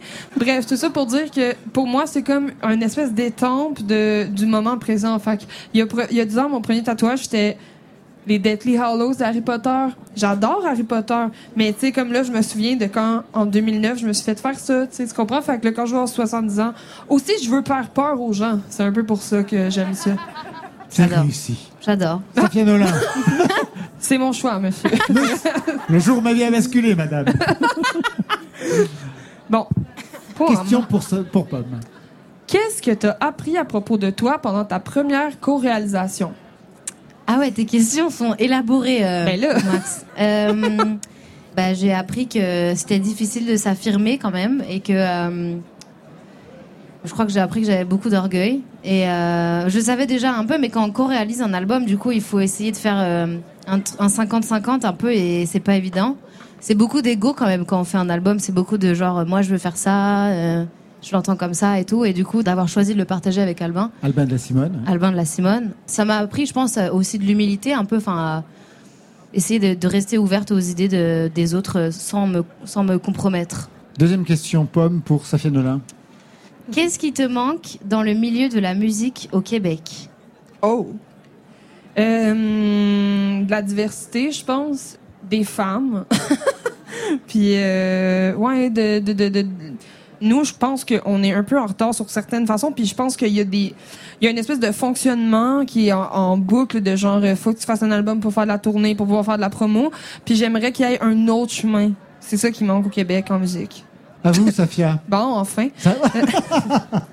Est-ce que c'est une question vraiment comme, je sais pas pourquoi je vais rajouter un pan à cette question parce que clairement la réponse, tu l'as déjà, je l'ai déjà. Est-ce que tu trouves que les femmes sont assez mises de l'avant dans les postes de pouvoir? Non. Bon, fait que le reste de ma question, c'est. ouais, je sais pas pourquoi j'ai écrit ça. Est-ce que le ciel est bleu? Est-ce que le ciel est bleu? non, mais le reste de ma question, c'est. Euh, c'est quoi, tu penses, les solutions pour qu'il y ait plus de femmes dans des postes de pouvoir? Bah, engager des femmes. Non, mais en fait, moi, non, mais c'est un débat. Non, mais c'est un débat. Euh, enfin, je sais que à un moment donné, j'avais dit ça euh, dans une interview que j'étais pour les quotas. Et il euh, y a plein de gens qui m'ont dit ouais mais du coup si t'es pour les quotas ça veut dire que tu préfères engager une femme au profit d'un homme parfois plus compétent etc. Et euh, elle peut être tout, tout aussi compétente. Oui, mhm. mais euh, mais mais il y a un débat autour de ça et, et en fait, moi je pense que c'est utopique, utopiste de croire que que sans, sans privilégier des femmes dans un premier temps, euh, on, arrivera à une égalité parce que ça passe par la représentation, beaucoup par les exemples et tout. Et du coup, si on n'a pas d'exemple de femmes euh, qui réalisent des albums ou euh, qui font des choses qui sont des métiers d'hommes, entre guillemets, et donc on est obligé dans un premier temps de privilégier des femmes pour arriver à un, équilibre. Donc je crois que moi je suis pour le, le, déséquilibre dans un premier temps pour arriver après à un équilibre plus tard. quoi. Mhm. Ça vous va comme réponse? Oui, j'adore. Très bien. ouais C'est une question vraiment courte, mais vraiment intense. T'es prête ou pas En quoi est-ce que tu crois? Mais genre euh, au niveau spirituel? Tout niveau. Euh, je crois, moi, je crois à la nature, c'est tout. Ok. Je pense que la clé de la vie, c'est dans la nature, en fait. Mais on en avait parlé la, semaine dernière. Il m'avait un peu, il m'avait un peu demandé euh, ça aussi, Laurent. Il m'avait demandé euh, si euh, j'étais toujours croyante dans la religion. C'est une bonne question. C'est qu'est-ce que tu as dit? Bah, j'ai dit que je croyais en la lune seulement. ok, mais c'est un peu la même réponse. Je crois, je crois en, la nature, puis je pense, je crois aussi en Greta. Greta. Greta. Greta Thunberg. Safia, c'est à, moi? Ouais. Ok, ma prochaine question, c'est ta collaboration de rêve, c'est avec qui? Mais surtout, la question que personne pose jamais, c'est quoi que tu veux ah. faire avec cette personne? Sous quelle forme, tu veux dire? Ça peut être euh, n'importe quoi, du coup. Wow, euh, Sur un pas sexuel? Non, c'était plus genre, tu sais, des fois, les gens, ils disent ta collaboration de rêve. Oups, le mot m'a échappé. Ta collaboration de rêve? Là, tu dis Jésus, puis ils sont comme, OK, merci, mais moi, je veux savoir, qu'est-ce que tu fais avec Jésus, genre? Wow, avec Jésus? Non, je sais, je sais, je sais, je sais. Ta collaboration de rêve. Alors, euh, pomme. Ben, il n'y en a pas qu'une seule. Mais euh, même si la personne est décédée. Ah, bah Barbara, du coup. Et ah euh, bah oui. Pour faire quoi Étonnamment. Comme dirait Safia. pour bah, faire bah, quoi Pas forcément une chanson, une collaboration de, de goûter en après-midi à 16h30. Comme c'est mignon, c'est super. Voilà, une, collation en fait, une collaboration. Oh Oh my god oh, C'était merveilleux Wow Non mais j'aimerais bien qu'elle m'explique euh, la vie, tu vois, que ce soit ma, ma tantine un peu, une collaboration de de partage d'expérience. Tante Barbara. Tante Barbara. C'est terminé. Merci à vous deux. C'était Pomme. Et c'était Safia Nolin. Côté club. Côté club. Laurent Goumard. Sur France Inter. Tout de suite, je vous propose de jouer un autre rôle, Pomme. Je vous propose de devenir, pour quelques instants, la programmatrice de France Inter, pour pas un sou de plus. Oui. On vous a proposé plusieurs titres, et on a retenu celui que vous avez choisi aussi, Luce de Yakuza, vous nous expliquez ce choix? Euh, Luce, c'est euh, une, euh, une, jeune meuf qui, qui, a sorti une seule chanson qui s'appelle Dilemme. Et moi, sa chanson, elle m'a atteinte, quoi. Genre tout, le clip, la chanson, le texte, la prod. Après, elle m'a expliqué que elle avait bossé avec le producteur de Rosalia. Du coup, j'ai trouvé ça super stylé. Ah, vous, vous l'avez rencontré en Ouais, en, fait, ce qui s'est passé, c'est que je lui ai écrit sur Instagram. Je lui ai dit Salut Luce, je suis vraiment très fan de ta chanson. Et j'ai vu que, genre, il y a deux ans, elle m'avait envoyé un message auquel je n'avais jamais répondu. Tu parles. déjà La honte, la honte. Et du coup, je c'était une vidéo qui disparaît. Du coup, je pouvais pas voir la vidéo et je lui ai dit qu'est-ce que tu m'avais envoyé? Et elle me dit ben je t'avais envoyé une euh, moi qui chante On brûlera, qui est une de mes chansons. Et du coup, je lui ai dit mais en fait, il faut trop qu'on se rencontre et je l'ai trouvée incroyable. Elle a énormément de trucs à, à raconter. Elle, c'est une meuf de 23 ans qui a vécu un milliard de trucs, qui écrit très très bien, qui est une méga battante. Euh, qui est un peu là pour euh, niquer le game, quoi. Et moi, j'adore cet état d'esprit. Donc voilà, j'ai choisi Loose. Je vous laisse la lancer Je la lance. Let's go Loose. Au plus j'ai la haine, au plus ils me font de la peine. Ce n'est pas un drame si je ne fais plus la fête. Plus la fête. Ou sereine, nous fais-tu juste la guerre? La vie est une chienne qu'il faut tenir en laisse. Vivre me hante, tout ce qui m'entoure m'a rendu méchante. Si je rate, je recommence. Quand je suis triste, je chante. Ne jamais tout donner de moi. Dans ce monde, c'est le diable qui est roi. Elles me disent que j'ai la poisse. La part devient loup, ça part. Seul, seul, seul. Si je pouvais, je vivrais seul, loin des problèmes et des dilemmes. Na, na, na, na, na. Je pouvais, je vivrais seul, loin de mes chaînes et des gens que j'aime. Na, na, na, na. Si je pouvais, je vivrais seul loin des problèmes et des dilemmes. Na, na, na, na, Si je pouvais, je vivrais seul loin de mes chaînes et des gens que j'aime. Na, na, na. Si jamais je freine et que je ne fais plus de scène, laissez-moi à l'arrière pour qu'à la source je me baigne. Ma blessure saigne et le sang monte à la tête. Je reste la même et ce quoi qu'il advienne. Au plus j'ai la haine, au plus ils me font de la peine. Ma peau n'est pas noire, elle est couleur ébène. Douce et sereine, où fais-tu juste la guerre? Tu n'es pas parfaite, ton erreur reste humaine. Seul, seul, seul, je veux être seul. Seul.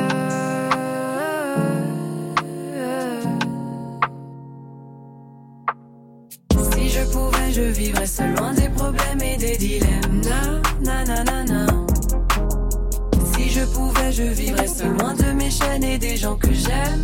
Nanana. Si je pouvais, je vivrais seul loin des problèmes et des dilemmes. Nanana. Si je pouvais, je vivrais loin de mes chaînes et des gens que j'aime. Nanana.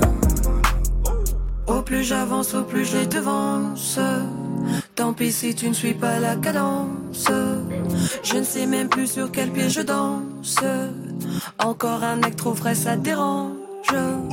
La mélodie me berce et me ronge. Chaque mot me perce et dont je plonge dans les profondeurs de mes songes. Je nage, me noie dans la pénombre. C'était Dylan signé Lou de Yakuza qui vient de signer directement sur un label américain. On se demande ce que foutent encore les Français. Du 4 au 8 décembre, elle sera à Rennes pour les transmusicales. J'imagine qu'il n'y aura pas qu'une seule chanson. Le 23 mars, elle prépare une cigale, comme vous, à Paris. Et on devrait bientôt la retrouver ici, à votre place, en résidence, dans Côté Club. Tout de suite, direction le studio radio de Grande Contrôle pour rejoindre Arthur H, qui s'expose et se surexpose au théâtre. Il joue le rôle d'un chanteur populaire sur le déclin, en panne d'inspiration. Bien sûr, c'est un rôle de composition. Séquence alternative. Côté club. Côté club. Laurent Goumard. Sur France Inter. Séquence alternative, ça veut dire autre scène avec vous, Arthur H. Bonsoir. Bonsoir parce que vous êtes au centre de la nouvelle pièce de Wajdi Mouawad au théâtre de la Colline à Paris. Ça dure plus de trois heures pour raconter la triste et lamentable histoire d'Alice. Alice, c'est vous. Titre de la pièce Mort prématurée d'un chanteur populaire dans la force de l'âge. Vous, ça va après 25 ans de carrière? Oh, bah depuis la pièce, ça va un peu moins bien. Hein. Ça, décline C'est vraiment un pari. Euh. C'est la première fois quand même euh, que vous montez sur scène euh, au théâtre dans ce format-là. Parce qu'on vous a déjà vu à la Maison de la Poésie, on vous a déjà vu dans un registre, on va dire, un petit peu théâtral, mais pas à ce point-là. Ouais, en sortant de soi-même. Alors là, c'est très troublant parce que à la fois je joue un rôle d'un chanteur qui n'est pas moi, mais qui est quand même proche de moi. C'est pas comme si je jouais un plombier ou, ah bah oui, c'est pas... Patrick qui joue le manager. Euh, là, je joue un mec qui a mon âge. Euh, qui va fêter ses, 30 ans de carrière. Qui est en perte de vitesse, c'est quand même pas Ouais, en grosse perte. Bah euh, non, non, non. Là, je, au contraire, je suis en grosse bah, accélération. En grosse accélération, Sauf que c'est la, c'est la montée. Alors j'ai beau accélérer, ça avance pas très vite. Alors Alice est un chanteur populaire, il enchaîne les concerts, mais il est à un tournant de sa carrière, il a la cinquantaine, et puis il y a une baisse de régime, il est odieux avec son entourage, bref, ça ne va hmm. pas très fort. Et puis il y a un article de presse qui va véritablement le démonter, une hmm. sorte de mise à mort. Alors il va entreprendre une stratégie, mettre en scène sa mort, disparaître pour hmm. niquer le système qui préfère les chanteurs morts que vivants. Votre mort à vous, votre enterrement, vous y pensez? J'ai lu que vous aviez échangé sur ce sujet avec Wajdi Mouawad. Oui, on en a beaucoup parlé et d'ailleurs, au départ, le, le, sujet de la pièce, enfin, c'était pas une pièce au départ qu'on a. Ça fait cinq ans qu'on en parle de cette histoire. Je devais être dans un, cercueil, un cercueil. Je sais pas pourquoi ça me plaisait d'être dans un cercueil. Un cercueil sur scène. comme Alice Cooper, hein? Comme Alice Cooper. Et puis cette devait être un enterrement euh, et je devais sortir du cercueil. Enfin voilà, une espèce de concert surréaliste. Ah oui, une sorte de concert, un format concert en tout cas. Ça. Puis après, ça a dévié vers la. Après, ça a dégénéré vers une énorme pièce, une sorte de fable et de, farce. Finalement, les histoires sont plus intéressantes. Il y a plus de personnages, c'est plus intéressant que la mm. réalité. Mais vous aimez parler de votre enterrement? Euh, Moi, j'aime bien personnellement penser à la mort c'est un sujet qui me réjouit plutôt. Mais par contre, mon enterrement tel quel, ça non, ça, ça j'avoue complètement égal. Vous lisez la nécro des chanteurs quand ils disparaissent? Euh, Bah oui, bien sûr, je lis la, je lis la nécro des, des chanteurs, euh, mais je m'identifie pas à ça. Pour moi, la mort, c'est quelque chose d'abstrait, on disparaît. Alors déjà que la vie est une sorte de disparition, la mort, disons, euh, concrétise cette disparition. Mais j'ai pas c'est marrant parce que dans la pièce, à un moment, il y a un personnage qui demande à Alice qu'est-ce qui t'effraie vraiment et, je réponds mourir. Parce que c'est censé être la peur majoritaire de tout le monde, mourir, euh, la plus grande peur qui soit. Alors je je vais pas te sembler prétentieux, mais je, je sais pas pourquoi la la mort me fait vraiment pas peur quoi. Je trouve ça chouette de mourir moi personnellement. Et celle de vos proches, par exemple, euh, il y a eu la mort de bah, votre père euh, dernièrement? La mort de mon père était particulière parce que c'était la suite d'une longue maladie, donc là, c'était la mort était vraiment plus qu'une libération, quoi. La, la, mort de nos proches est toujours extrêmement douloureuse, ça c'est autre chose. Alors quand un chanteur meurt, c'est toujours le jackpot pour le système. Quand il sera mort, on va sortir un album posthume d'Alice. Votre personnage d'ailleurs se met à le composer. Il se sent libéré de ce qu'on attendait de lui. Puisqu'il est mort, autant y aller et produire un autre son. On écoute un extrait du spectacle. Murmure.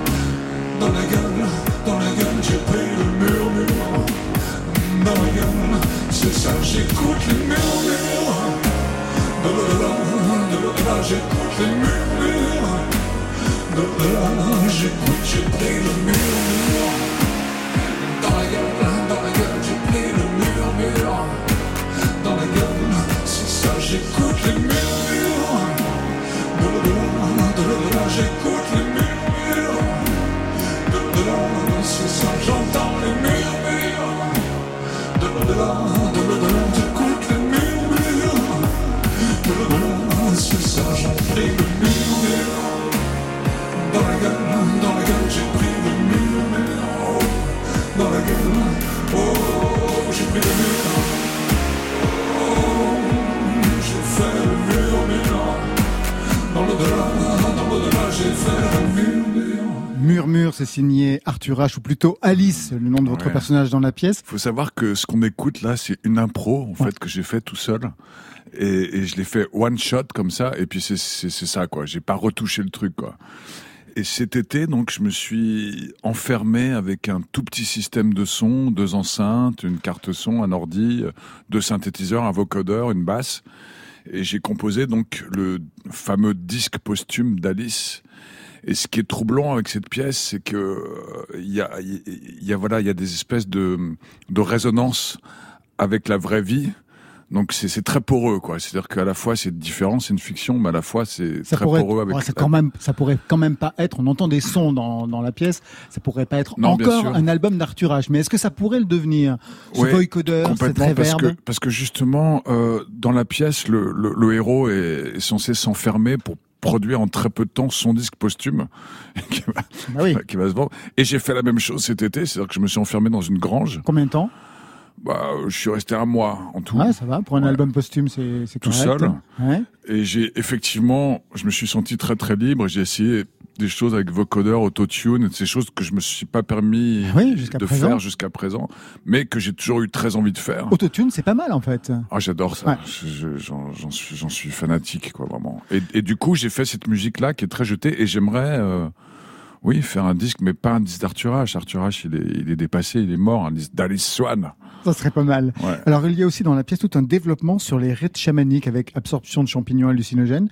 Vous avez déjà tenté l'expérience?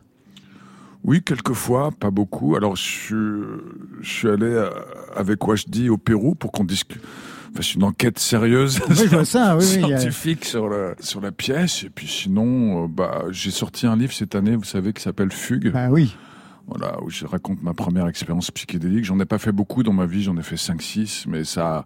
Qu'est-ce que ça vous a révélé?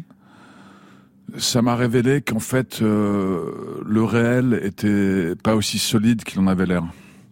En fait, le réel est une, a, l'air d'être solide, mais il ne l'est pas. C'est, le réel est quantique, quoi. C'est-à-dire qu'on peut, euh, si on a d'autres perceptions, on peut effectivement enfoncer sa main dans un mur. On peut avoir accès à un autre, euh, comment dire, notre fréquence de vibration en fait. Là, on a, là qu'on se parle, on est dans la vibration normale, tout est solide. Et puis, si on a d'autres perceptions, on, on, perçoit d'autres choses, une autre réalité. Voilà, c'est ça. C'est pour ça que je, pense que prendre des drogues, c'est vraiment très bien, très bon pour la santé mentale, à vraiment très peu de doses, quoi, en tant qu'expérience, parce que ça ouvre l'esprit, c'est tout. Après, quand ça devient récréatif, euh, là, ça m'intéresse pas du tout, mais j'ai eu quand même des expériences vraiment initiatiques, euh, voilà, cinq, six reprises dans ma vie. Ouais, quand même. Quelque chose euh, qui est développé, par exemple, vous pourriez avoir des talents de, de chaman, ça a révélé quelque chose chez vous? Alors, chaman, c'est un, mot très réceptif. Euh, très à la mode aujourd'hui, mais moi, moi j'ai une conception de mon métier de chanteur quand je suis sur scène je suis dans la vibration, j'harmonise la vibration. Voilà, c'est ça mon métier. Je, je, suis pas en train de faire de la chanson française à la Georges Brassens, quoi. Euh, que j'adore Georges Brassens, il y a pas de problème. Mais je fais autre chose, quoi. Donc euh, voilà, sorcier, c'est mieux que je suis un sorcier. Sorcier sur scène, donc dans Mort prématurée d'un chanteur populaire dans la force de l'âge, jusqu'au 29 décembre, c'est au théâtre de la Colline à Paris. Ensuite, il y aura une tournée. On va vous retrouver Arthur H dans quelques instants au bac à disque avec Marion Guilbault pour la séquence disquaire. Mais tout de suite, hmm. je vous propose d'écouter Laura Cahen qui signe la bande originale de J'ai perdu mon corps. Vous savez, c'est le, le film de Jérémy Clapin qui raconte l'histoire croisée d'une main coupée qui cherche à retrouver son corps et d'un livreur de pizza rêveur. Hmm. Un chef-d'œuvre du cinéma d'animation porté par cette complainte du soleil. Laura Cahen illumine côté club ce soir. Le soleil, seul soleil, surplombe tout. Le soleil, seul soleil, survole nous. Le soleil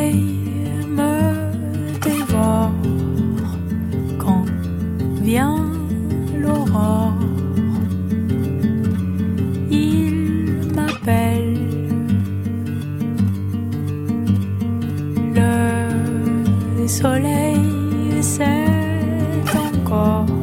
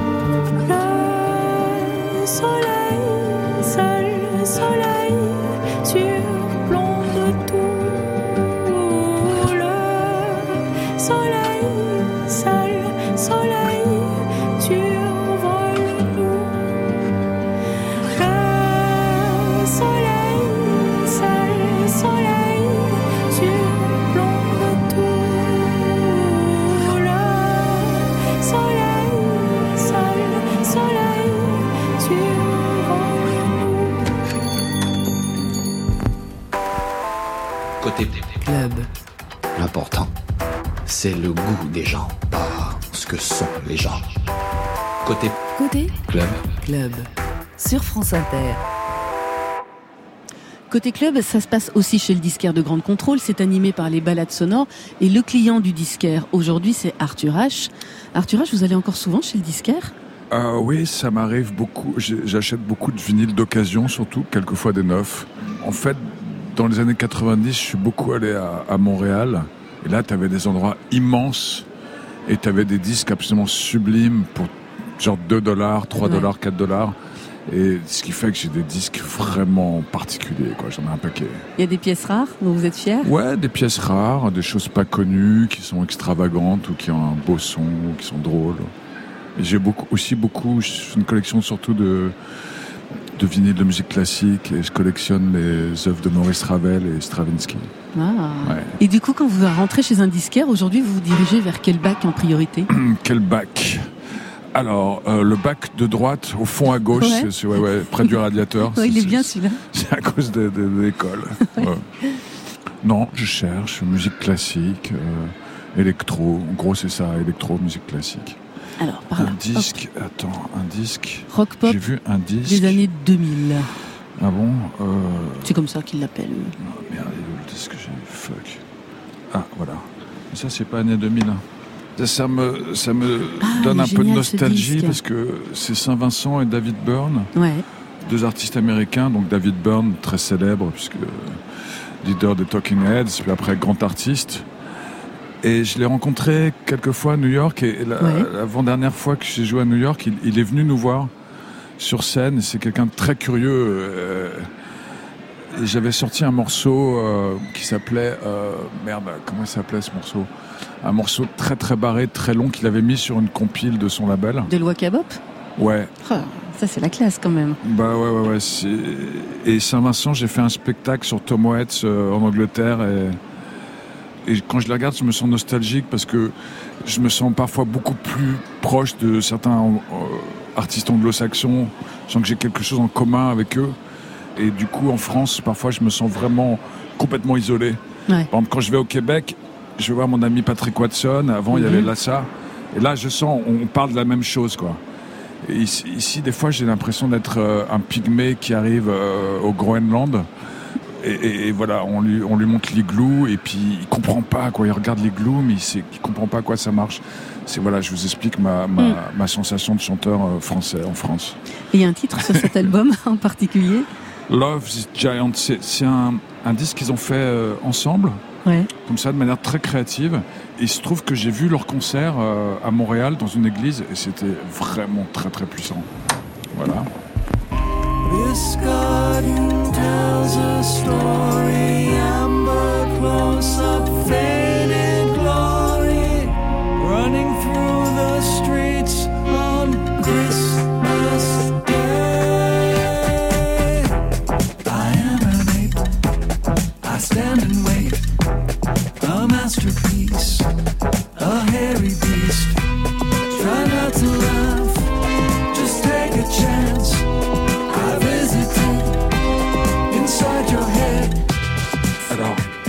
sur un disque par hasard, Expensive Shit. Ouais.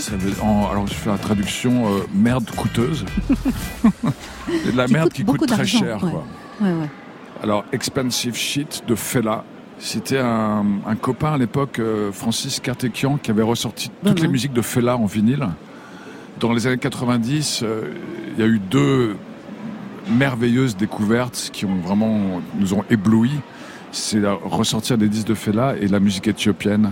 Et toute cette musique-là, voilà, c'est une espèce d'Afrique comme ça qui est tellement originale, tellement musicale, tellement envoûtante. Vous savez que quand il, quand il sortait ces disques, donc il y avait, regardez, il y a un morceau par face. Oui, c'est ça. Ouais. donc il composait le morceau, il le, il le jouait sur scène. Ensuite, il l'enregistrait dans son label. Le disque sortait, Expensive Shit. Et à partir du moment où le disque sortait, il le rejouait plus jamais. C'était du passé, quoi. C'était, il passait à autre chose. Et là, on choisirait quelle face? Bah, Merde qui coûte cher, hein, je dirais. Celle-là, ouais. Ouais. Expensive Shit, c'est la face Parce que Water, No Get Enemy, l'eau n'a pas d'ennemi. Ou merde qui coûte cher, alors merde, Allez, qui, merde coûte cher. qui coûte cher. On va faire comme ça.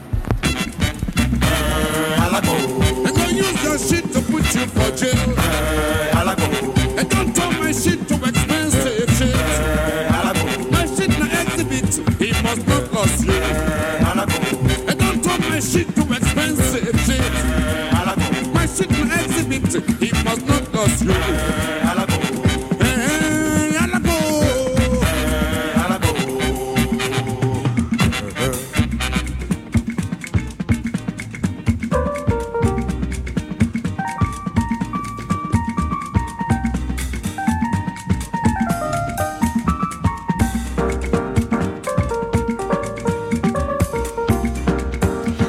beaucoup Arthur H Merci. d'être venu faire un tour chez le disquaire Ouais. de Côté Club. Ah, Merci bien. Et écoutez, fais-la, David Byrne. les grands. Super. Merci. Merci Marion, je vous laisse revenir à nous. On va se retrouver dans quelques instants.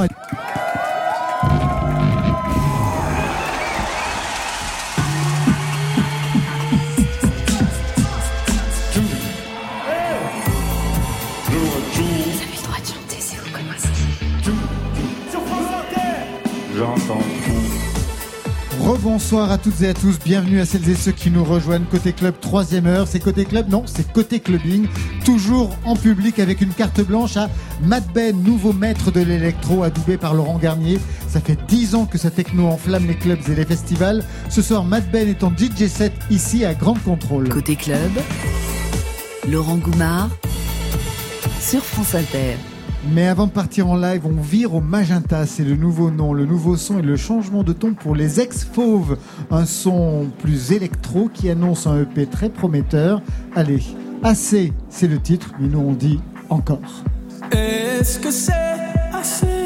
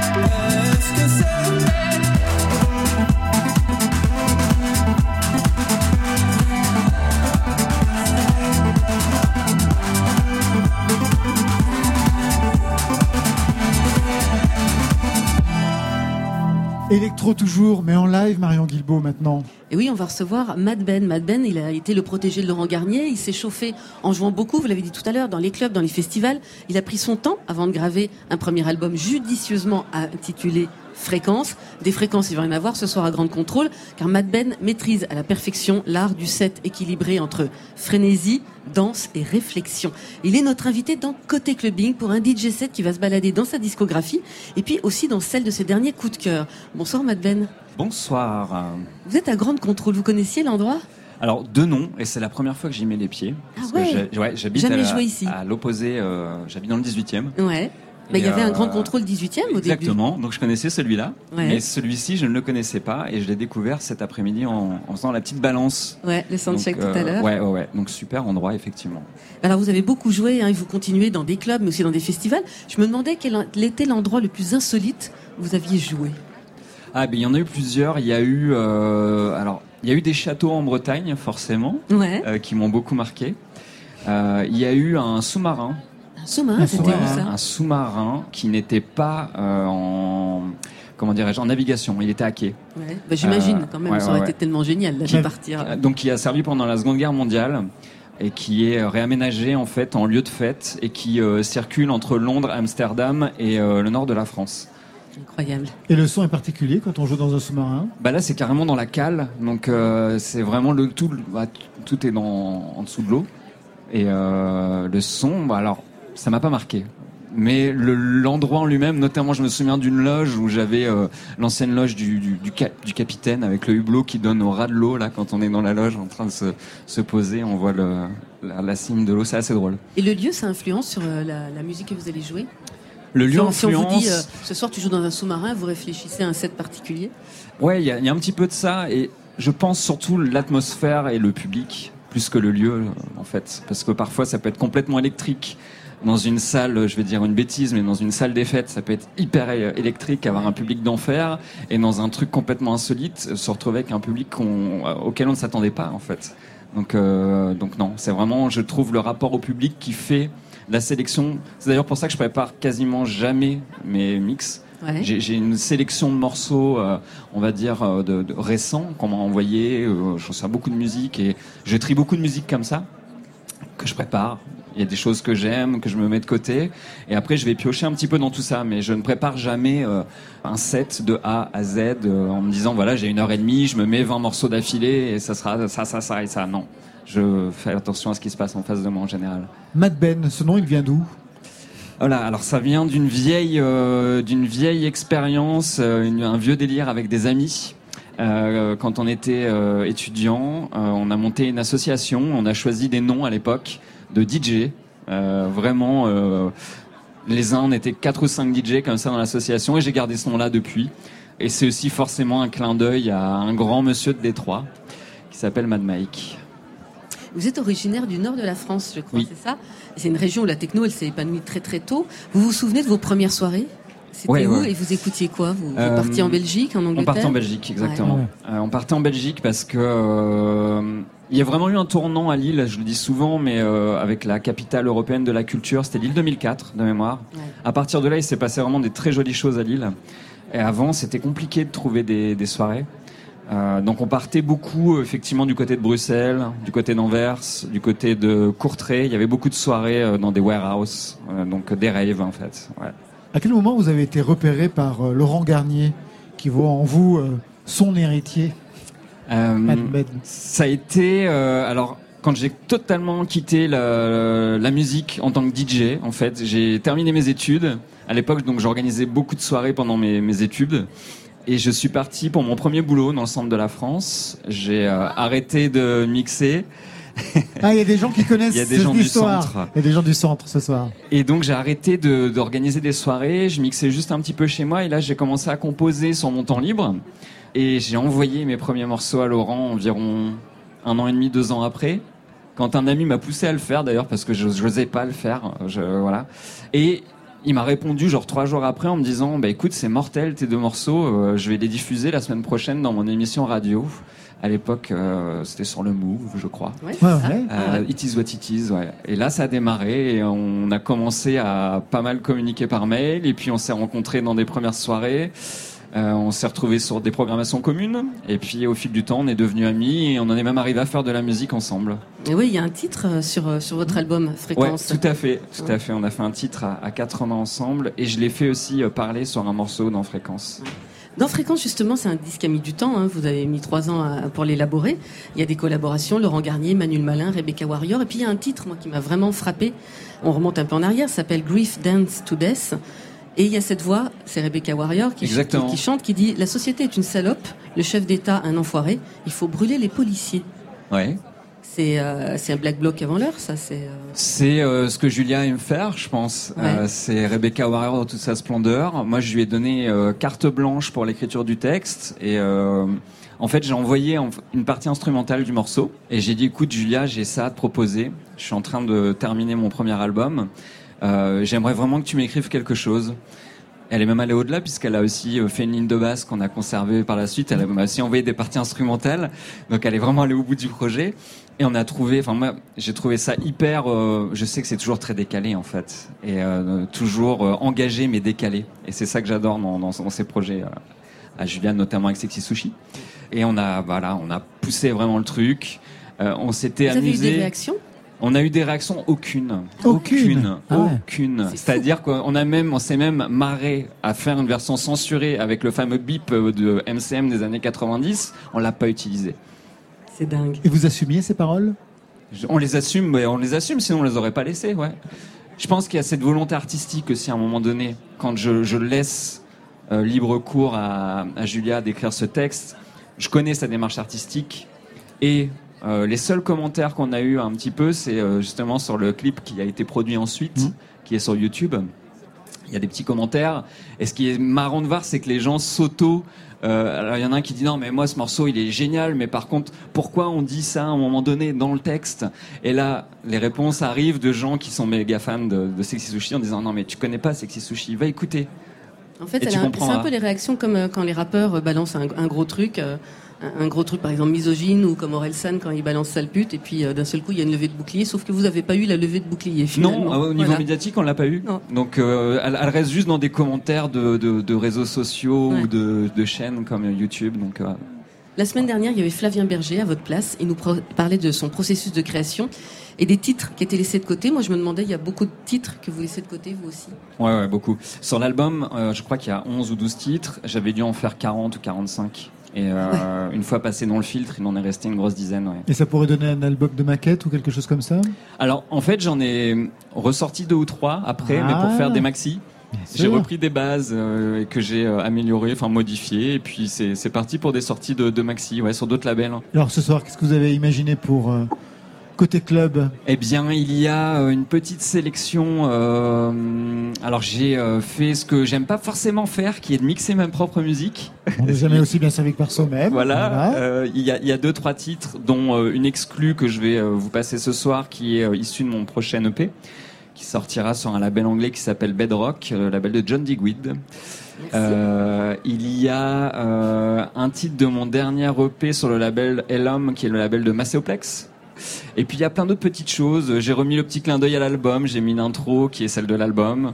Euh, et donc, en fait, là, je suis en train de me contredire parce que j'ai complètement préparé mon set. Exactement. Allez, allez, allez. On, On y va va, vous laisser on peut plus attendre. Je crois qu'on va laisser les clés à Mad Ben. On va vous laisser le grand contrôle, le public du grand contrôle, la scène. C'est à vous, Mad Ben. Très bien.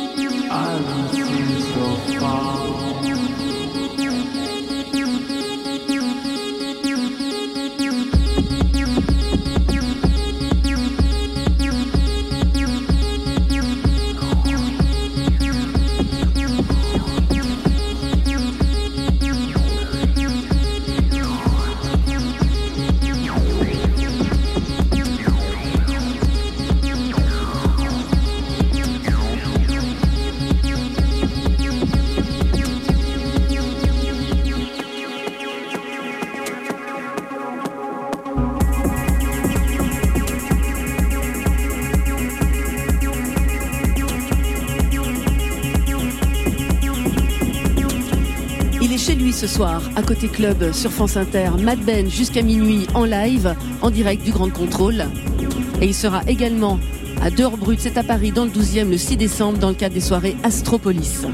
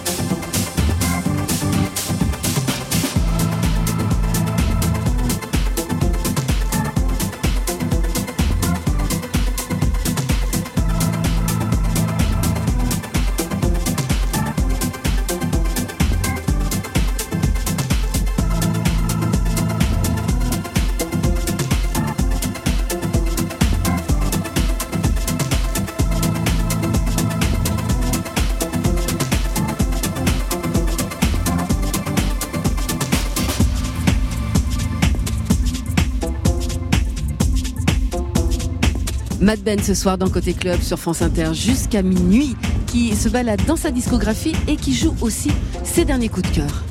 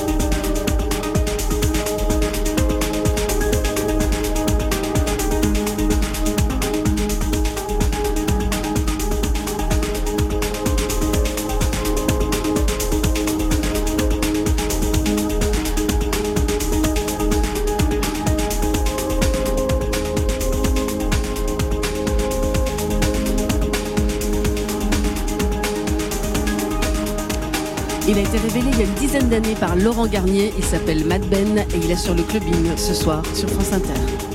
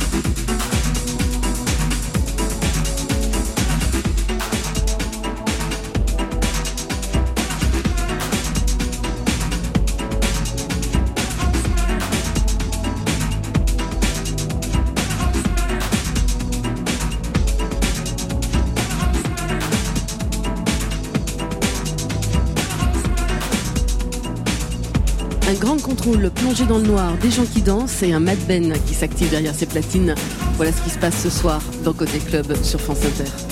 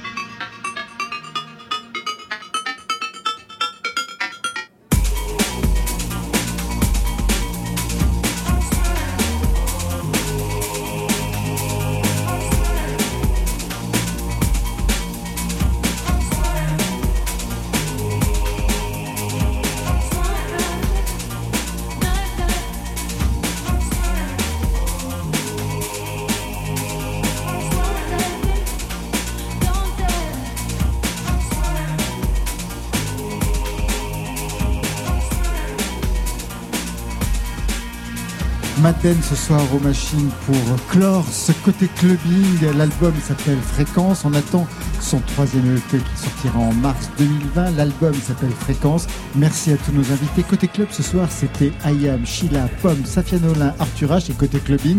Matt Ben, merci au public. Grand merci bien sûr à toute l'équipe ici de Grande Contrôle, engagement total et sans réserve comme chaque semaine. Et puis un grand bravo aux équipes techniques de Radio France pour le son, les lumières, même la vidéo aujourd'hui. Il faut savoir que l'installation commence le lundi et qu'après c'est du non-stop. Merci à toutes et à tous. Côté club ce soir, c'était Stéphane Leguenec à la réalisation, Alexis Goyer et Marion Guilbault à la programmation, Muriel Pérez pour la programmation musicale des playlists. Côté club, c'est l'heure de la fermeture. À la semaine prochaine. Il s'agissait d'une rediffusion de Côté Club datant du 22 novembre dernier.